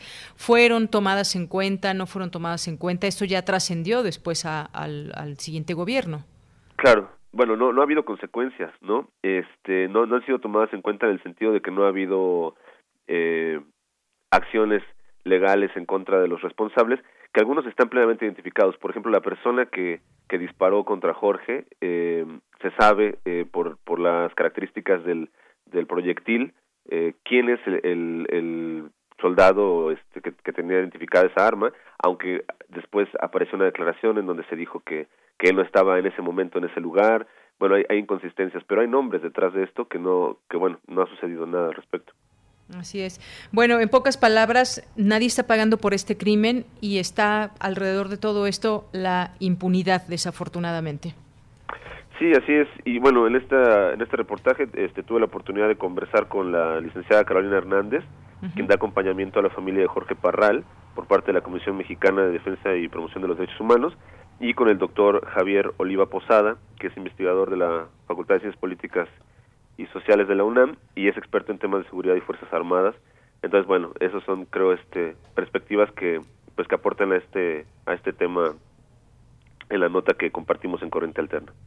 Así es, una, una historia muy bien estructurada que nos permite conocer eh, lo que pasó con, eh, con Jorge, con Jorge Parral, y los invitamos a quienes nos están escuchando eh, a que conozcan el sitio de corrientealterna.unam.mx y que en lo particular también que lean este texto que nos está platicando Yaudiel sobre Jorge Parral, así se llama, un crimen con 10 años de impunidad. Pues me da mucho gusto platicar contigo, Yaudiel. ¿Algo más que quieras eh, comentar para cerrar esta conversación? Pues nada, que es importante que, que, este, que se conozca este caso, los casos similares. Creo que es una, una oportunidad este esta 30 de agosto que mencionas que viene uh -huh. para, para poner este tema que es muy relevante y es muy urgente atender este México a finales de 2019 fue calificado por la ONU como el, la posición 12 de los países más violentos del mundo. Eh, pues es, es urgente que este tema se hable y que además el Estado responda. Entonces, bueno, pues esperamos que puedan conocer esta historia y además compartirlo para que pues cada vez se conozca mejor estos casos. Claro que sí. Yeudiel, muchísimas gracias. Te mandamos un abrazo. Gracias igualmente. Hasta luego. Hasta luego, muy buenas tardes. Yeudiel Infante Esquivel de la carrera de Lengua y Literaturas Hispánicas. Continuamos ahora y pues vamos a hacer contacto vía telefónica con Fernanda Vega. Eh, Osnaya de la carrera de Ciencias de la Comunicación. Me da mucho gusto saludarte. Fernanda, muy buenas tardes. Hola, Deyanira, un gusto escucharte igualmente. Oye, Fernanda, pues tú nos vas a platicar de un tema que además pues está ahorita mucha gente hablando y mucha gente pues estamos involucrados de alguna manera en todo este tema de la educación, ya sea como maestros, como padres, eh, son muchos los involucrados, no solamente los estudiantes. Platícanos de, de este texto que presentas en Corriente Alterna. Pues lo presento yo y un equipo de becarios y un reportero. Uh -huh. eh, es un texto que se llama Mexi eh, Profesor, Maestros al grito de escuela, perdón. Maestros al grito de escuela. Uh -huh. Justamente habla de esta situación que hablabas con el doctor Díaz Barriga, que uh -huh. pues son las experiencias de algunos maestros que han hecho cosas extraordinarias por llevarle educación a sus niños, pero va más allá de eso porque justamente como hablamos con otros expertos y nos dijeron pues qué representa que esta semana hayan iniciado las clases en en, televisión, como en sexenios pasados, pues estas grandes televisoras pues se dedicaron a pues a denostar a los maestros y ahora ellos son los que están dando las clases y cómo es un poco problemático eso, pero como aún así hay maestros esforzándose individualmente porque sus niños aprendan. Así es, es un tema, es un tema muy importante por todas las personas que se involucran. ¿Qué, ¿Qué, nos cuentas en este texto? Hay algunas historias de cómo los maestros se ponen creativos, de cómo, de qué es lo que piensan también algunos padres de familia. Eh, también entrevistan a un experto en estos temas que es el, doctor Gilantón. Cuéntanos un, poco de lo que de, de lo que te dijeron, eh, de cómo, eh, qué dicen esas historias, qué cuentan. Pues una de esas historias es una maestra que decidió adelantarse al tiempo y enseñarle a sus alumnos a través de un juego que es Minecraft y pues realmente hablan los niños y les emociona aprender, ¿no? Y los expertos hablan como de esta importancia de que no solamente se aprenden los conocimientos de los programas de la escuela, ¿no? Sino que hay muchos otros aprendizajes a los que los niños puedan acceder y que tal vez en esta condición de la pandemia deberían de acceder a ellos, ¿no? O sea, creo que hablando de este tema de la educación, eh, se nos olvida que los niños están en la casa por, pues porque estamos viviendo un contexto complicado y justamente un experto me decía, el doctor Gabriel Cámara me comentaba que qué nos hace pensar que todos los niños de, de toda la República tienen que aprender a las 7 de la mañana fracciones, ¿no? Cuando estamos viviendo un contexto bien difícil y que tal vez podrían aprender más si fueran cosas como de su contexto, ¿no? Como lo que tú decías del doctor que les explicaba el coronavirus en la televisión, ¿no? O sea, cosas que se relacionan con nuestro contexto y que sí los pueden ayudar a aprender. Y estos son los esfuerzos que han estado haciendo los maestros eh, que relatamos en, en la nota, están acercándoles el conocimiento no solamente de las fracciones o no solamente de las cosas que hay en el programa, sino que están yendo más allá y, por eso es como conflictivo que la SEP haya decidido no tomar en cuenta toda la experiencia del ciclo exterior que terminaron en esta condición pandémica y, solamente se haya puesto en, en acción el programa de la tele, porque los maestros realmente están haciendo cosas muy creativas y como que yo realmente veo el compromiso que tienen con educar. Claro. Bueno, pues sí, efectivamente la participación de los maestros debe ser siempre fundamental en todo esto. Eh, algo que se mencionaba también pues son los materiales y, y en este caso, en esta entrevista que le hacen a- al doctor Gilantón, pues hablaba, por ejemplo, de un ciclo de cine, porque los materiales muchas veces son ilustrativos y nos permiten conocer también realidades que en su momento también tuvieron en el caso del tema, eh, por ejemplo, de la peste, pues nos hace mirar a esos eh, momentos y entender también, traer todo ese conocimiento o lo que, lo que pasó, un poco traerlo al presente y que a los, a los estudiantes un poco más grandes, quizás ya en la, en la secundaria, pues puedan tener estos, estos materiales también que les permitan entender su propio contexto, más allá de quizás de un programa que se tiene que definir eh, por parte de la SEP. Así es, justamente es esto, ¿no? De tal vez no seguir los programas, sino que los maestros conocen a sus alumnos y, y pueden como enseñarles con su contexto y que pues el contexto no es solo el programa, pero justamente el doctor Gil Antón hablaba de darles más libertad a los maestros, ¿no? Que, que la pandemia los puso en esta situación en las que son más libres de, de dar los conocimientos que, que ellos piensan pertinentes, ¿no? y, y por eso por eso me decía no que leyeran la peste que hubiera ciclos de cine que o sea que hubiera más cosas que los involucraran porque también es muy difícil poner atención no a la clase de la tele o sea es muy difícil pues así es.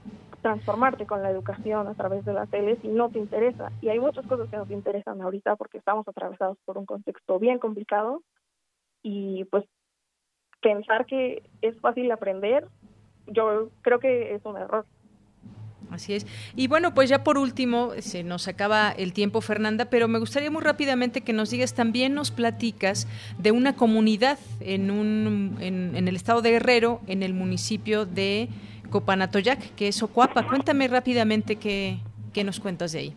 Pues ahí justamente lo que se habla es que no todos, no toda la juventud es digital, ¿no? O sea que pues esta idea de que planteamos antes, ¿no? Con Minecraft, que se puede aprender con la digitalidad, no es cierta, pero que aún así hay maestros haciendo el esfuerzo de llevar en esta combi los apuntos, ¿no?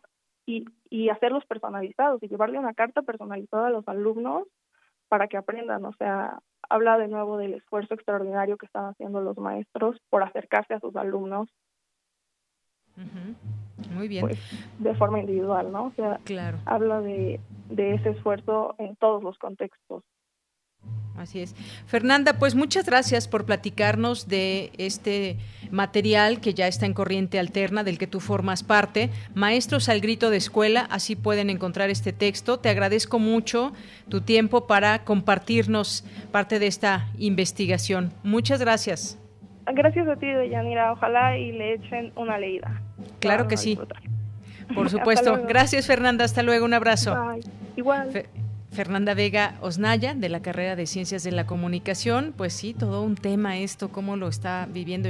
Yo estoy segura, insisto siempre en ello, que que cada quien tiene una historia que contar con lo que estamos viviendo y con lo que nos relacionamos. Eh, nos escribió Víctor a través de, Facebook y nos dice, eh, sobre educación todo mundo critica y opina, pero nadie propone soluciones. No es tiempo de críticas y descalificaciones. El enemigo a vencer en la SEP es la burocracia. En el sistema de preparatoria abierta he tratado de preguntar qué pasa y la respuesta es siempre, el señor Moctezuma no ha dicho nada. Cansado de ver instancias, tuve que preguntar al gobernador del Estado de México y habló a la oficina correspondiente. La responsable de la oficina nos regañó, pero no da soluciones. Siempre ha existido venta de claves para los exámenes. Saludos afectuosos. Gracias, Víctor, por el comentario. Y pues nos vamos ahora al refractario RU. Relatamos al mundo. Relatamos al mundo.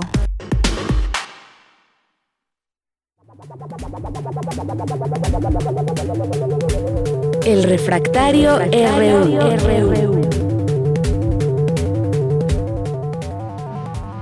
Bien, pues saludo con muchísimo gusto al maestro Javier Contreras, maestro en Derecho, profesor de la FESA Catlán y de la Facultad de Derecho. Un poco con la tambora de lejos lo recibimos. A Javier, ¿cómo estás? Muy buenas tardes. Hola, ¿qué tal, Deyanira? Muy buena tarde para ti, para todo el amable auditorio de Prisma RU y también para los colegas de la Tambora. Mejor introducción no podemos tener. Pues ha llegado el final de la semana, por fortuna, y nos encontramos con noticias que pues ciertamente tendrían que discutirse no solamente con mucha atención, sino con mucha severidad. Me gustaría comenzar con este tema de las ejecuciones extrajudiciales. Recientemente, reclamaron al presidente de la República sobre este conjunto de audios y videos que comenzaron a circular pues sobre cuerpos militares que abatieron a pues a una persona. Sin importar si esta persona se tratase de un integrante del crimen organizado o peor aún que se tratase de una ciudadana, de un ciudadano al cual no se le empezó ninguna suerte de procedimiento penal, esto no podría ocurrir bajo ninguna circunstancia. Recordemos algo en un primer lugar. En nuestro país, en México, no existe la pena de muerte. Y este fenómeno que se le llama ejecución extrajudicial no solamente se trata de uno de los peores crímenes de Estado que pueden ocurrir, sino que se trata de un delito de lesa humanidad también.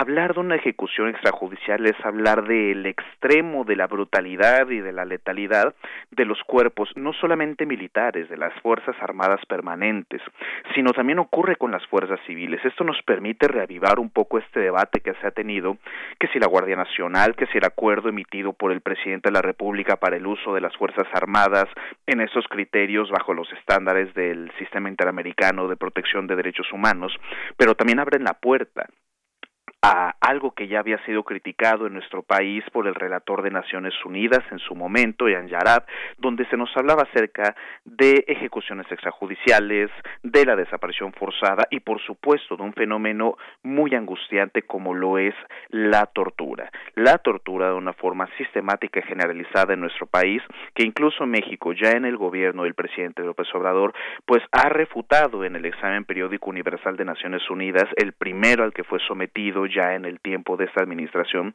pero que no se puede omitir la responsabilidad ni tampoco tapar el sol con un dedo.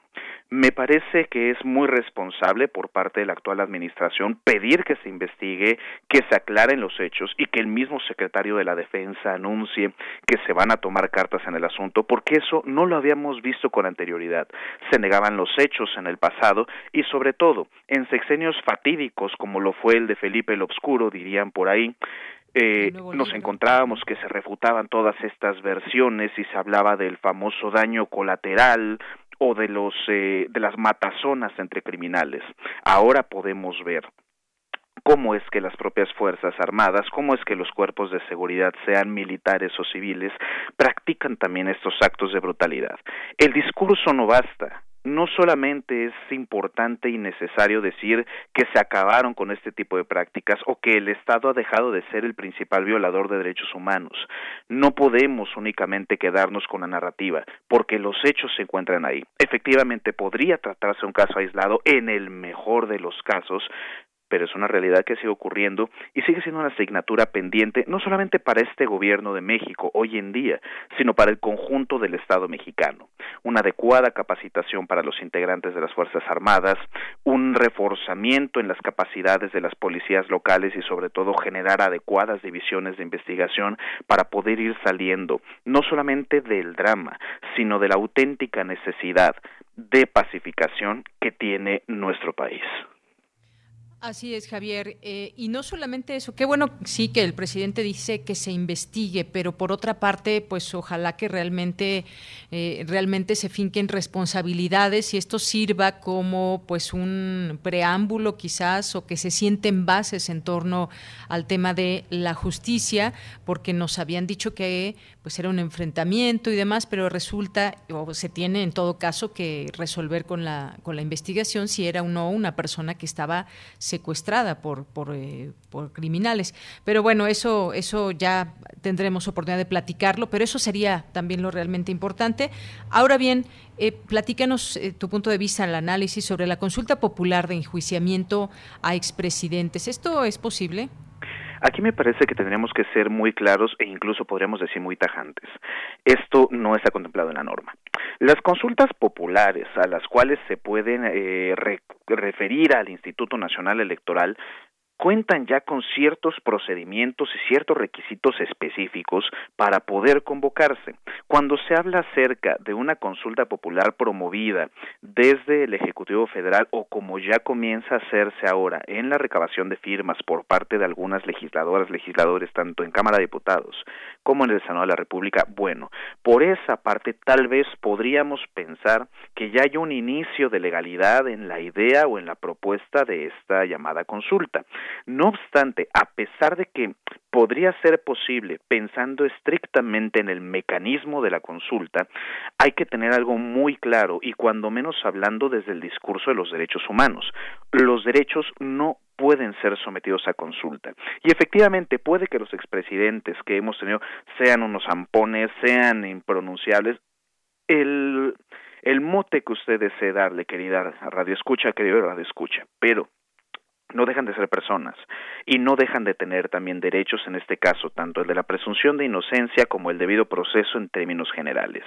Pensar entonces en someter una consulta para saber si se va a enjuiciar o no a una persona puede que esté mal en un principio y en segundo lugar, teniendo las pruebas por ejemplo, de, de, algún crimen que efectivamente se haya cometido, empezando por la parte de la corrupción, no es algo que se tendría que someter a consulta. El Estado constitucional de derecho no es algo que debiera formar parte de una consulta pública, sino que simple y llanamente se tiene que aplicar. ¿Para qué? Para mostrar la fuerza garante de los derechos que procura este Estado y mostrar no solamente la acción de la justicia, sino sus capacidades civilizatorias. Muy bien, Javier, pues gracias. Y nos falta también un tema que me gustaría que nos platicaras de ello, la batalla por la mesa directiva en la Cámara de Diputados, el PT contra el PRI. Platícanos. Efectivamente, esto es algo muy importante y que probablemente vamos dejando de lado en nuestro desinterés político cotidiano, más cuando pensamos que los legisladores, particularmente los diputados, llegan a ser figuras públicas generalmente desacreditadas. Pero esto tendría que ser de nuestro interés, compañeras, compañeros, querida Radio Escucha, querido Radio Escucha. ¿Por qué? Porque la mesa directiva de la Cámara de Diputados es la que puede incluso promover demandas de controversias constitucionales, acciones de eh, inconstitucionalidad y otros sinfín de recursos jurídico-políticos para el mantenimiento de los equilibrios entre los poderes públicos. ¿Qué es lo que ocurre o qué es lo que debiera estar ocurriendo? Las mesas directivas, en específico de la Cámara de Diputados, se alternan de manera anual, es decir, primero la ocupa el partido que tuviera la mayoría en el Congreso, en la Cámara de Diputados, como ocurrió con Porfirio Muñoz Ledo por parte de Morena, y al siguiente año lo haría la siguiente fuerza política, es decir, que tenga la mayor cantidad de diputados. En este caso fue el PAN con Laura Rojas. Ahora, el acuerdo al cual se había llegado al principio de la legislatura era que el PRI le correspondería ocupar el espacio de la mesa directiva de la Cámara de Diputados al ser la tercera fuerza política. Sin embargo, han habido movimientos de legisladores, porque eso hay que tenerlo claro también, las y los legisladores pueden cambiar de suscripción política, es decir, si hoy soy de Morena, tal vez un día deje de comulgar con las ideas de esa bancada legislativa y me pueda cambiar a cualquier otra fuerza política, y eso puede ocurrir de cualquier partido a otro. ¿Qué ha sucedido? Algunos diputados y diputadas de diferentes fracciones parlamentarias han decidido unir fuerzas con el Partido del Trabajo. ¿Qué ocurriría en este caso? El PT alcanza ya un número superior a los diputados con los que cuenta el PRI en el Congreso de la Unión. Puede que para algunas personas esto suene como una buena noticia. No obstante, aquí se tendría que pensar mucho en la habilidad política del coordinador de la bancada de Morena, Mario Delgado, y los acuerdos a los que se llegó desde hace dos años al principio de la legislatura. Saber si se respetará la idea de que el PRI ocupe la presidencia de la Cámara, como ya estaba acordado desde hace dos años, o atendiendo estrictamente a lo que establece la ley orgánica del Congreso de la Unión y al reglamento de esa Cámara de Diputados, que ahora que el PT tiene más diputados que el PRI, ocupe esa presidencia. Es una pequeña contienda, pero vale la pena darle seguimiento. Muy bien. Javier, pues como siempre, muchas gracias por estar aquí, por compartir estos, esos análisis sobre los temas que han sido noticia a lo largo de la semana. Muy buenas tardes. Muchísimas gracias, Deyanire, para todo el amable auditorio. Cuídense mucho, que tengan un excelente fin de semana. Igualmente para ti. Hasta luego. Prisma RU. Relatamos al mundo.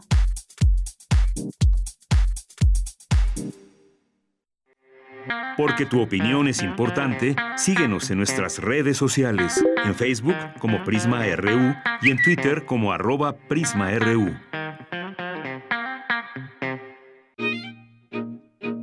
Melomanía RU.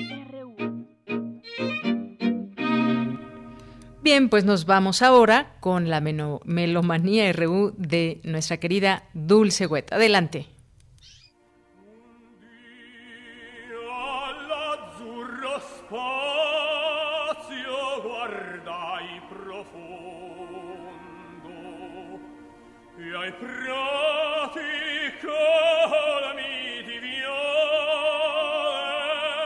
Muy buenas tardes, amigos melómanos. Muy buenas tardes de Yanira.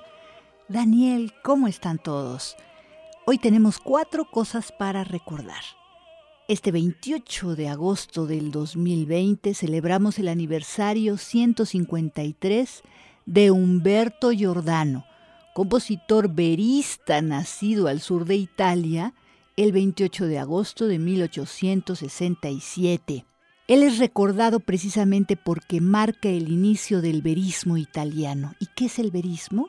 La verdad de la vida en la fantasía del teatro. Prima la realidad presente y las clases humildes, los temas de conciencia social. Giordano escribió Marina, que fue la primera, luego Malavita, una cruda ópera sobre una prostituta que si se cura de su tuberculosis se va a reformar. Y Andrea Chenier, una ópera del verismo en cuatro actos de Humberto Giordano, estrenada en 1896 en la Scala de Milán. Una historia que se basa libremente en la vida del poeta francés André Chenier, 1762-1794, que fue ejecutado durante la Revolución Francesa. Esta música lírico-dramática proporciona al tenor la oportunidad de demostrar su habilidad histriónica y de hacer alarde de su voz. Escuchamos junto a Franco Corelli a la orquesta y coro del Teatro de la Ópera de Roma, bajo la dirección de Gabriele Santini. Es un disco editado en 1994 por el sello EMI en Alemania, pero es una restauración de una grabación histórica realizada en 1964. e al sordo orecchio un tremulo vegliardo invano chiedo pane e imbastante alla mano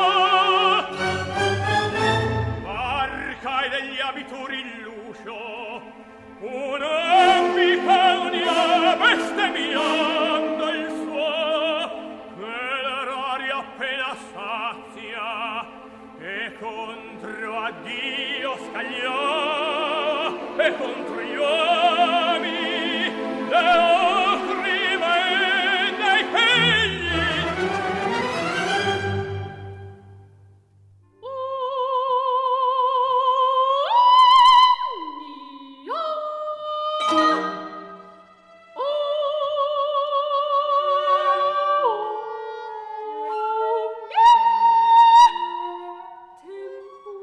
Este mes que está concluyendo, también recordamos al vanguardista, compositor alemán Ben Aloy Zimmermann, quien fallece por suicidio el 10 de agosto de 1970.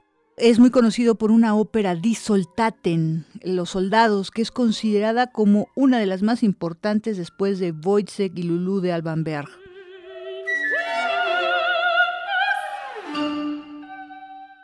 Su música emplea una amplia gama de métodos que incluyen el serialismo, ahí empezó, la cita musical, lo que es el collage, y el jazz también,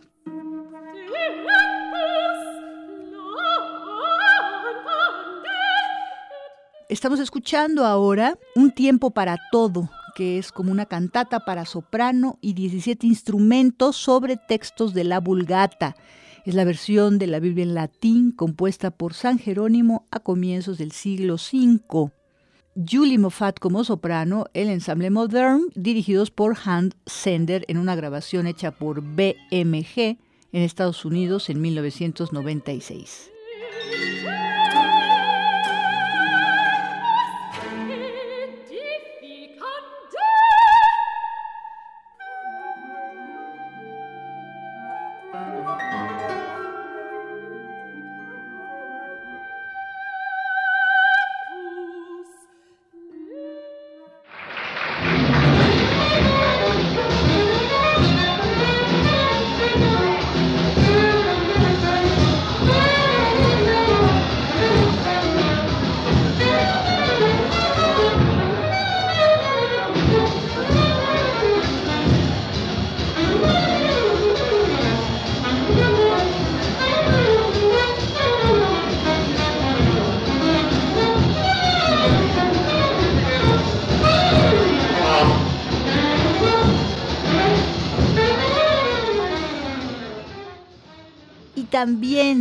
Mañana recordaremos especialmente los 100 años de Charlie Parker. Por eso estamos escuchando Ornithology, ornitología. Charlie Parker, nacido el 29 de agosto de 1920, tenía como apodos Yardbird o simplemente Bird y ha sido uno de los más virtuosos saxofonistas y compositores de Estados Unidos.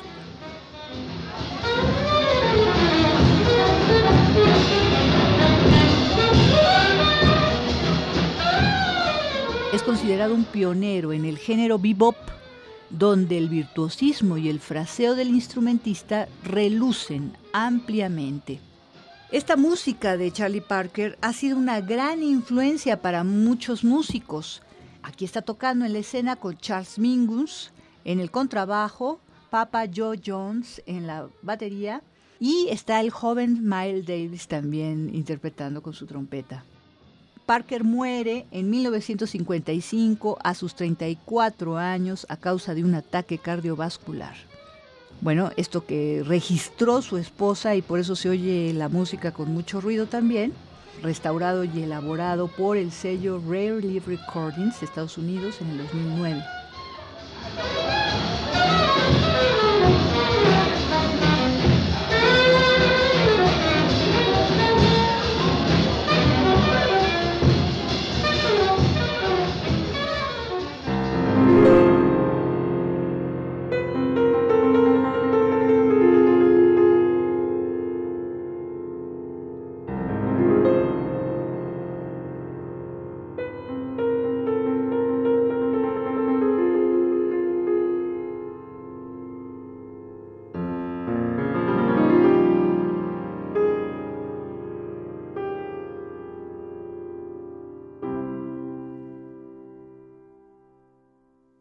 Por último, recordaremos que hoy, hace 61 años, falleció Bohuslav Martinov, compositor checo.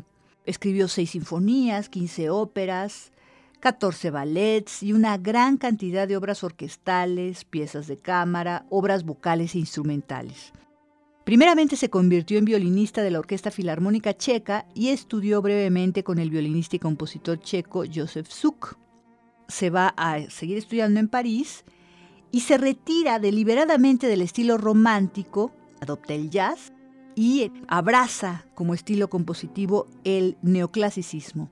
incorpora la etnomusicología centroeuropea en su música.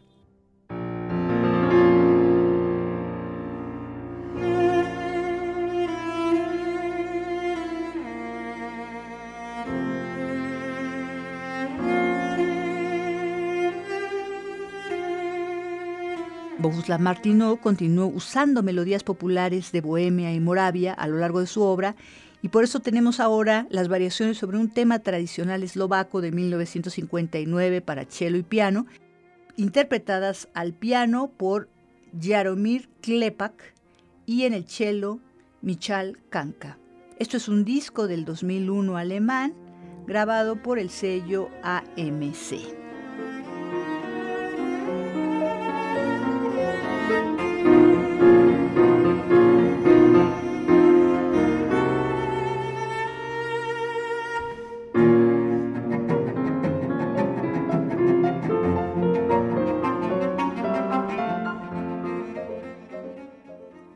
Esto es todo. Agradecemos muchísimo vuestra atención. Los invitamos a seguir escuchando y deleitándose con la música en este confinamiento y nos escuchamos muy pronto. Que tengan un gran fin de semana.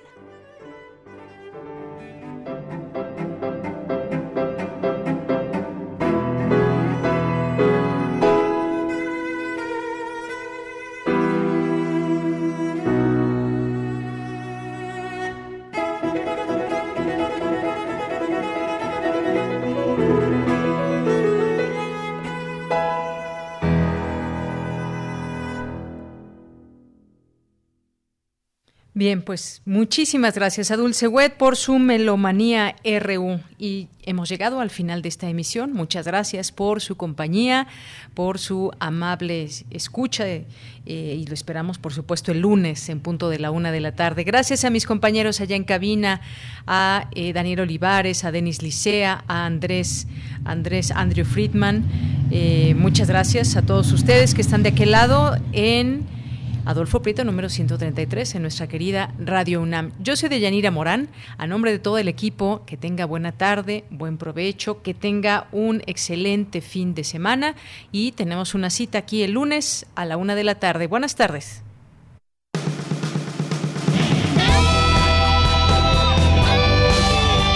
Prisma RU. Relatamos al mundo.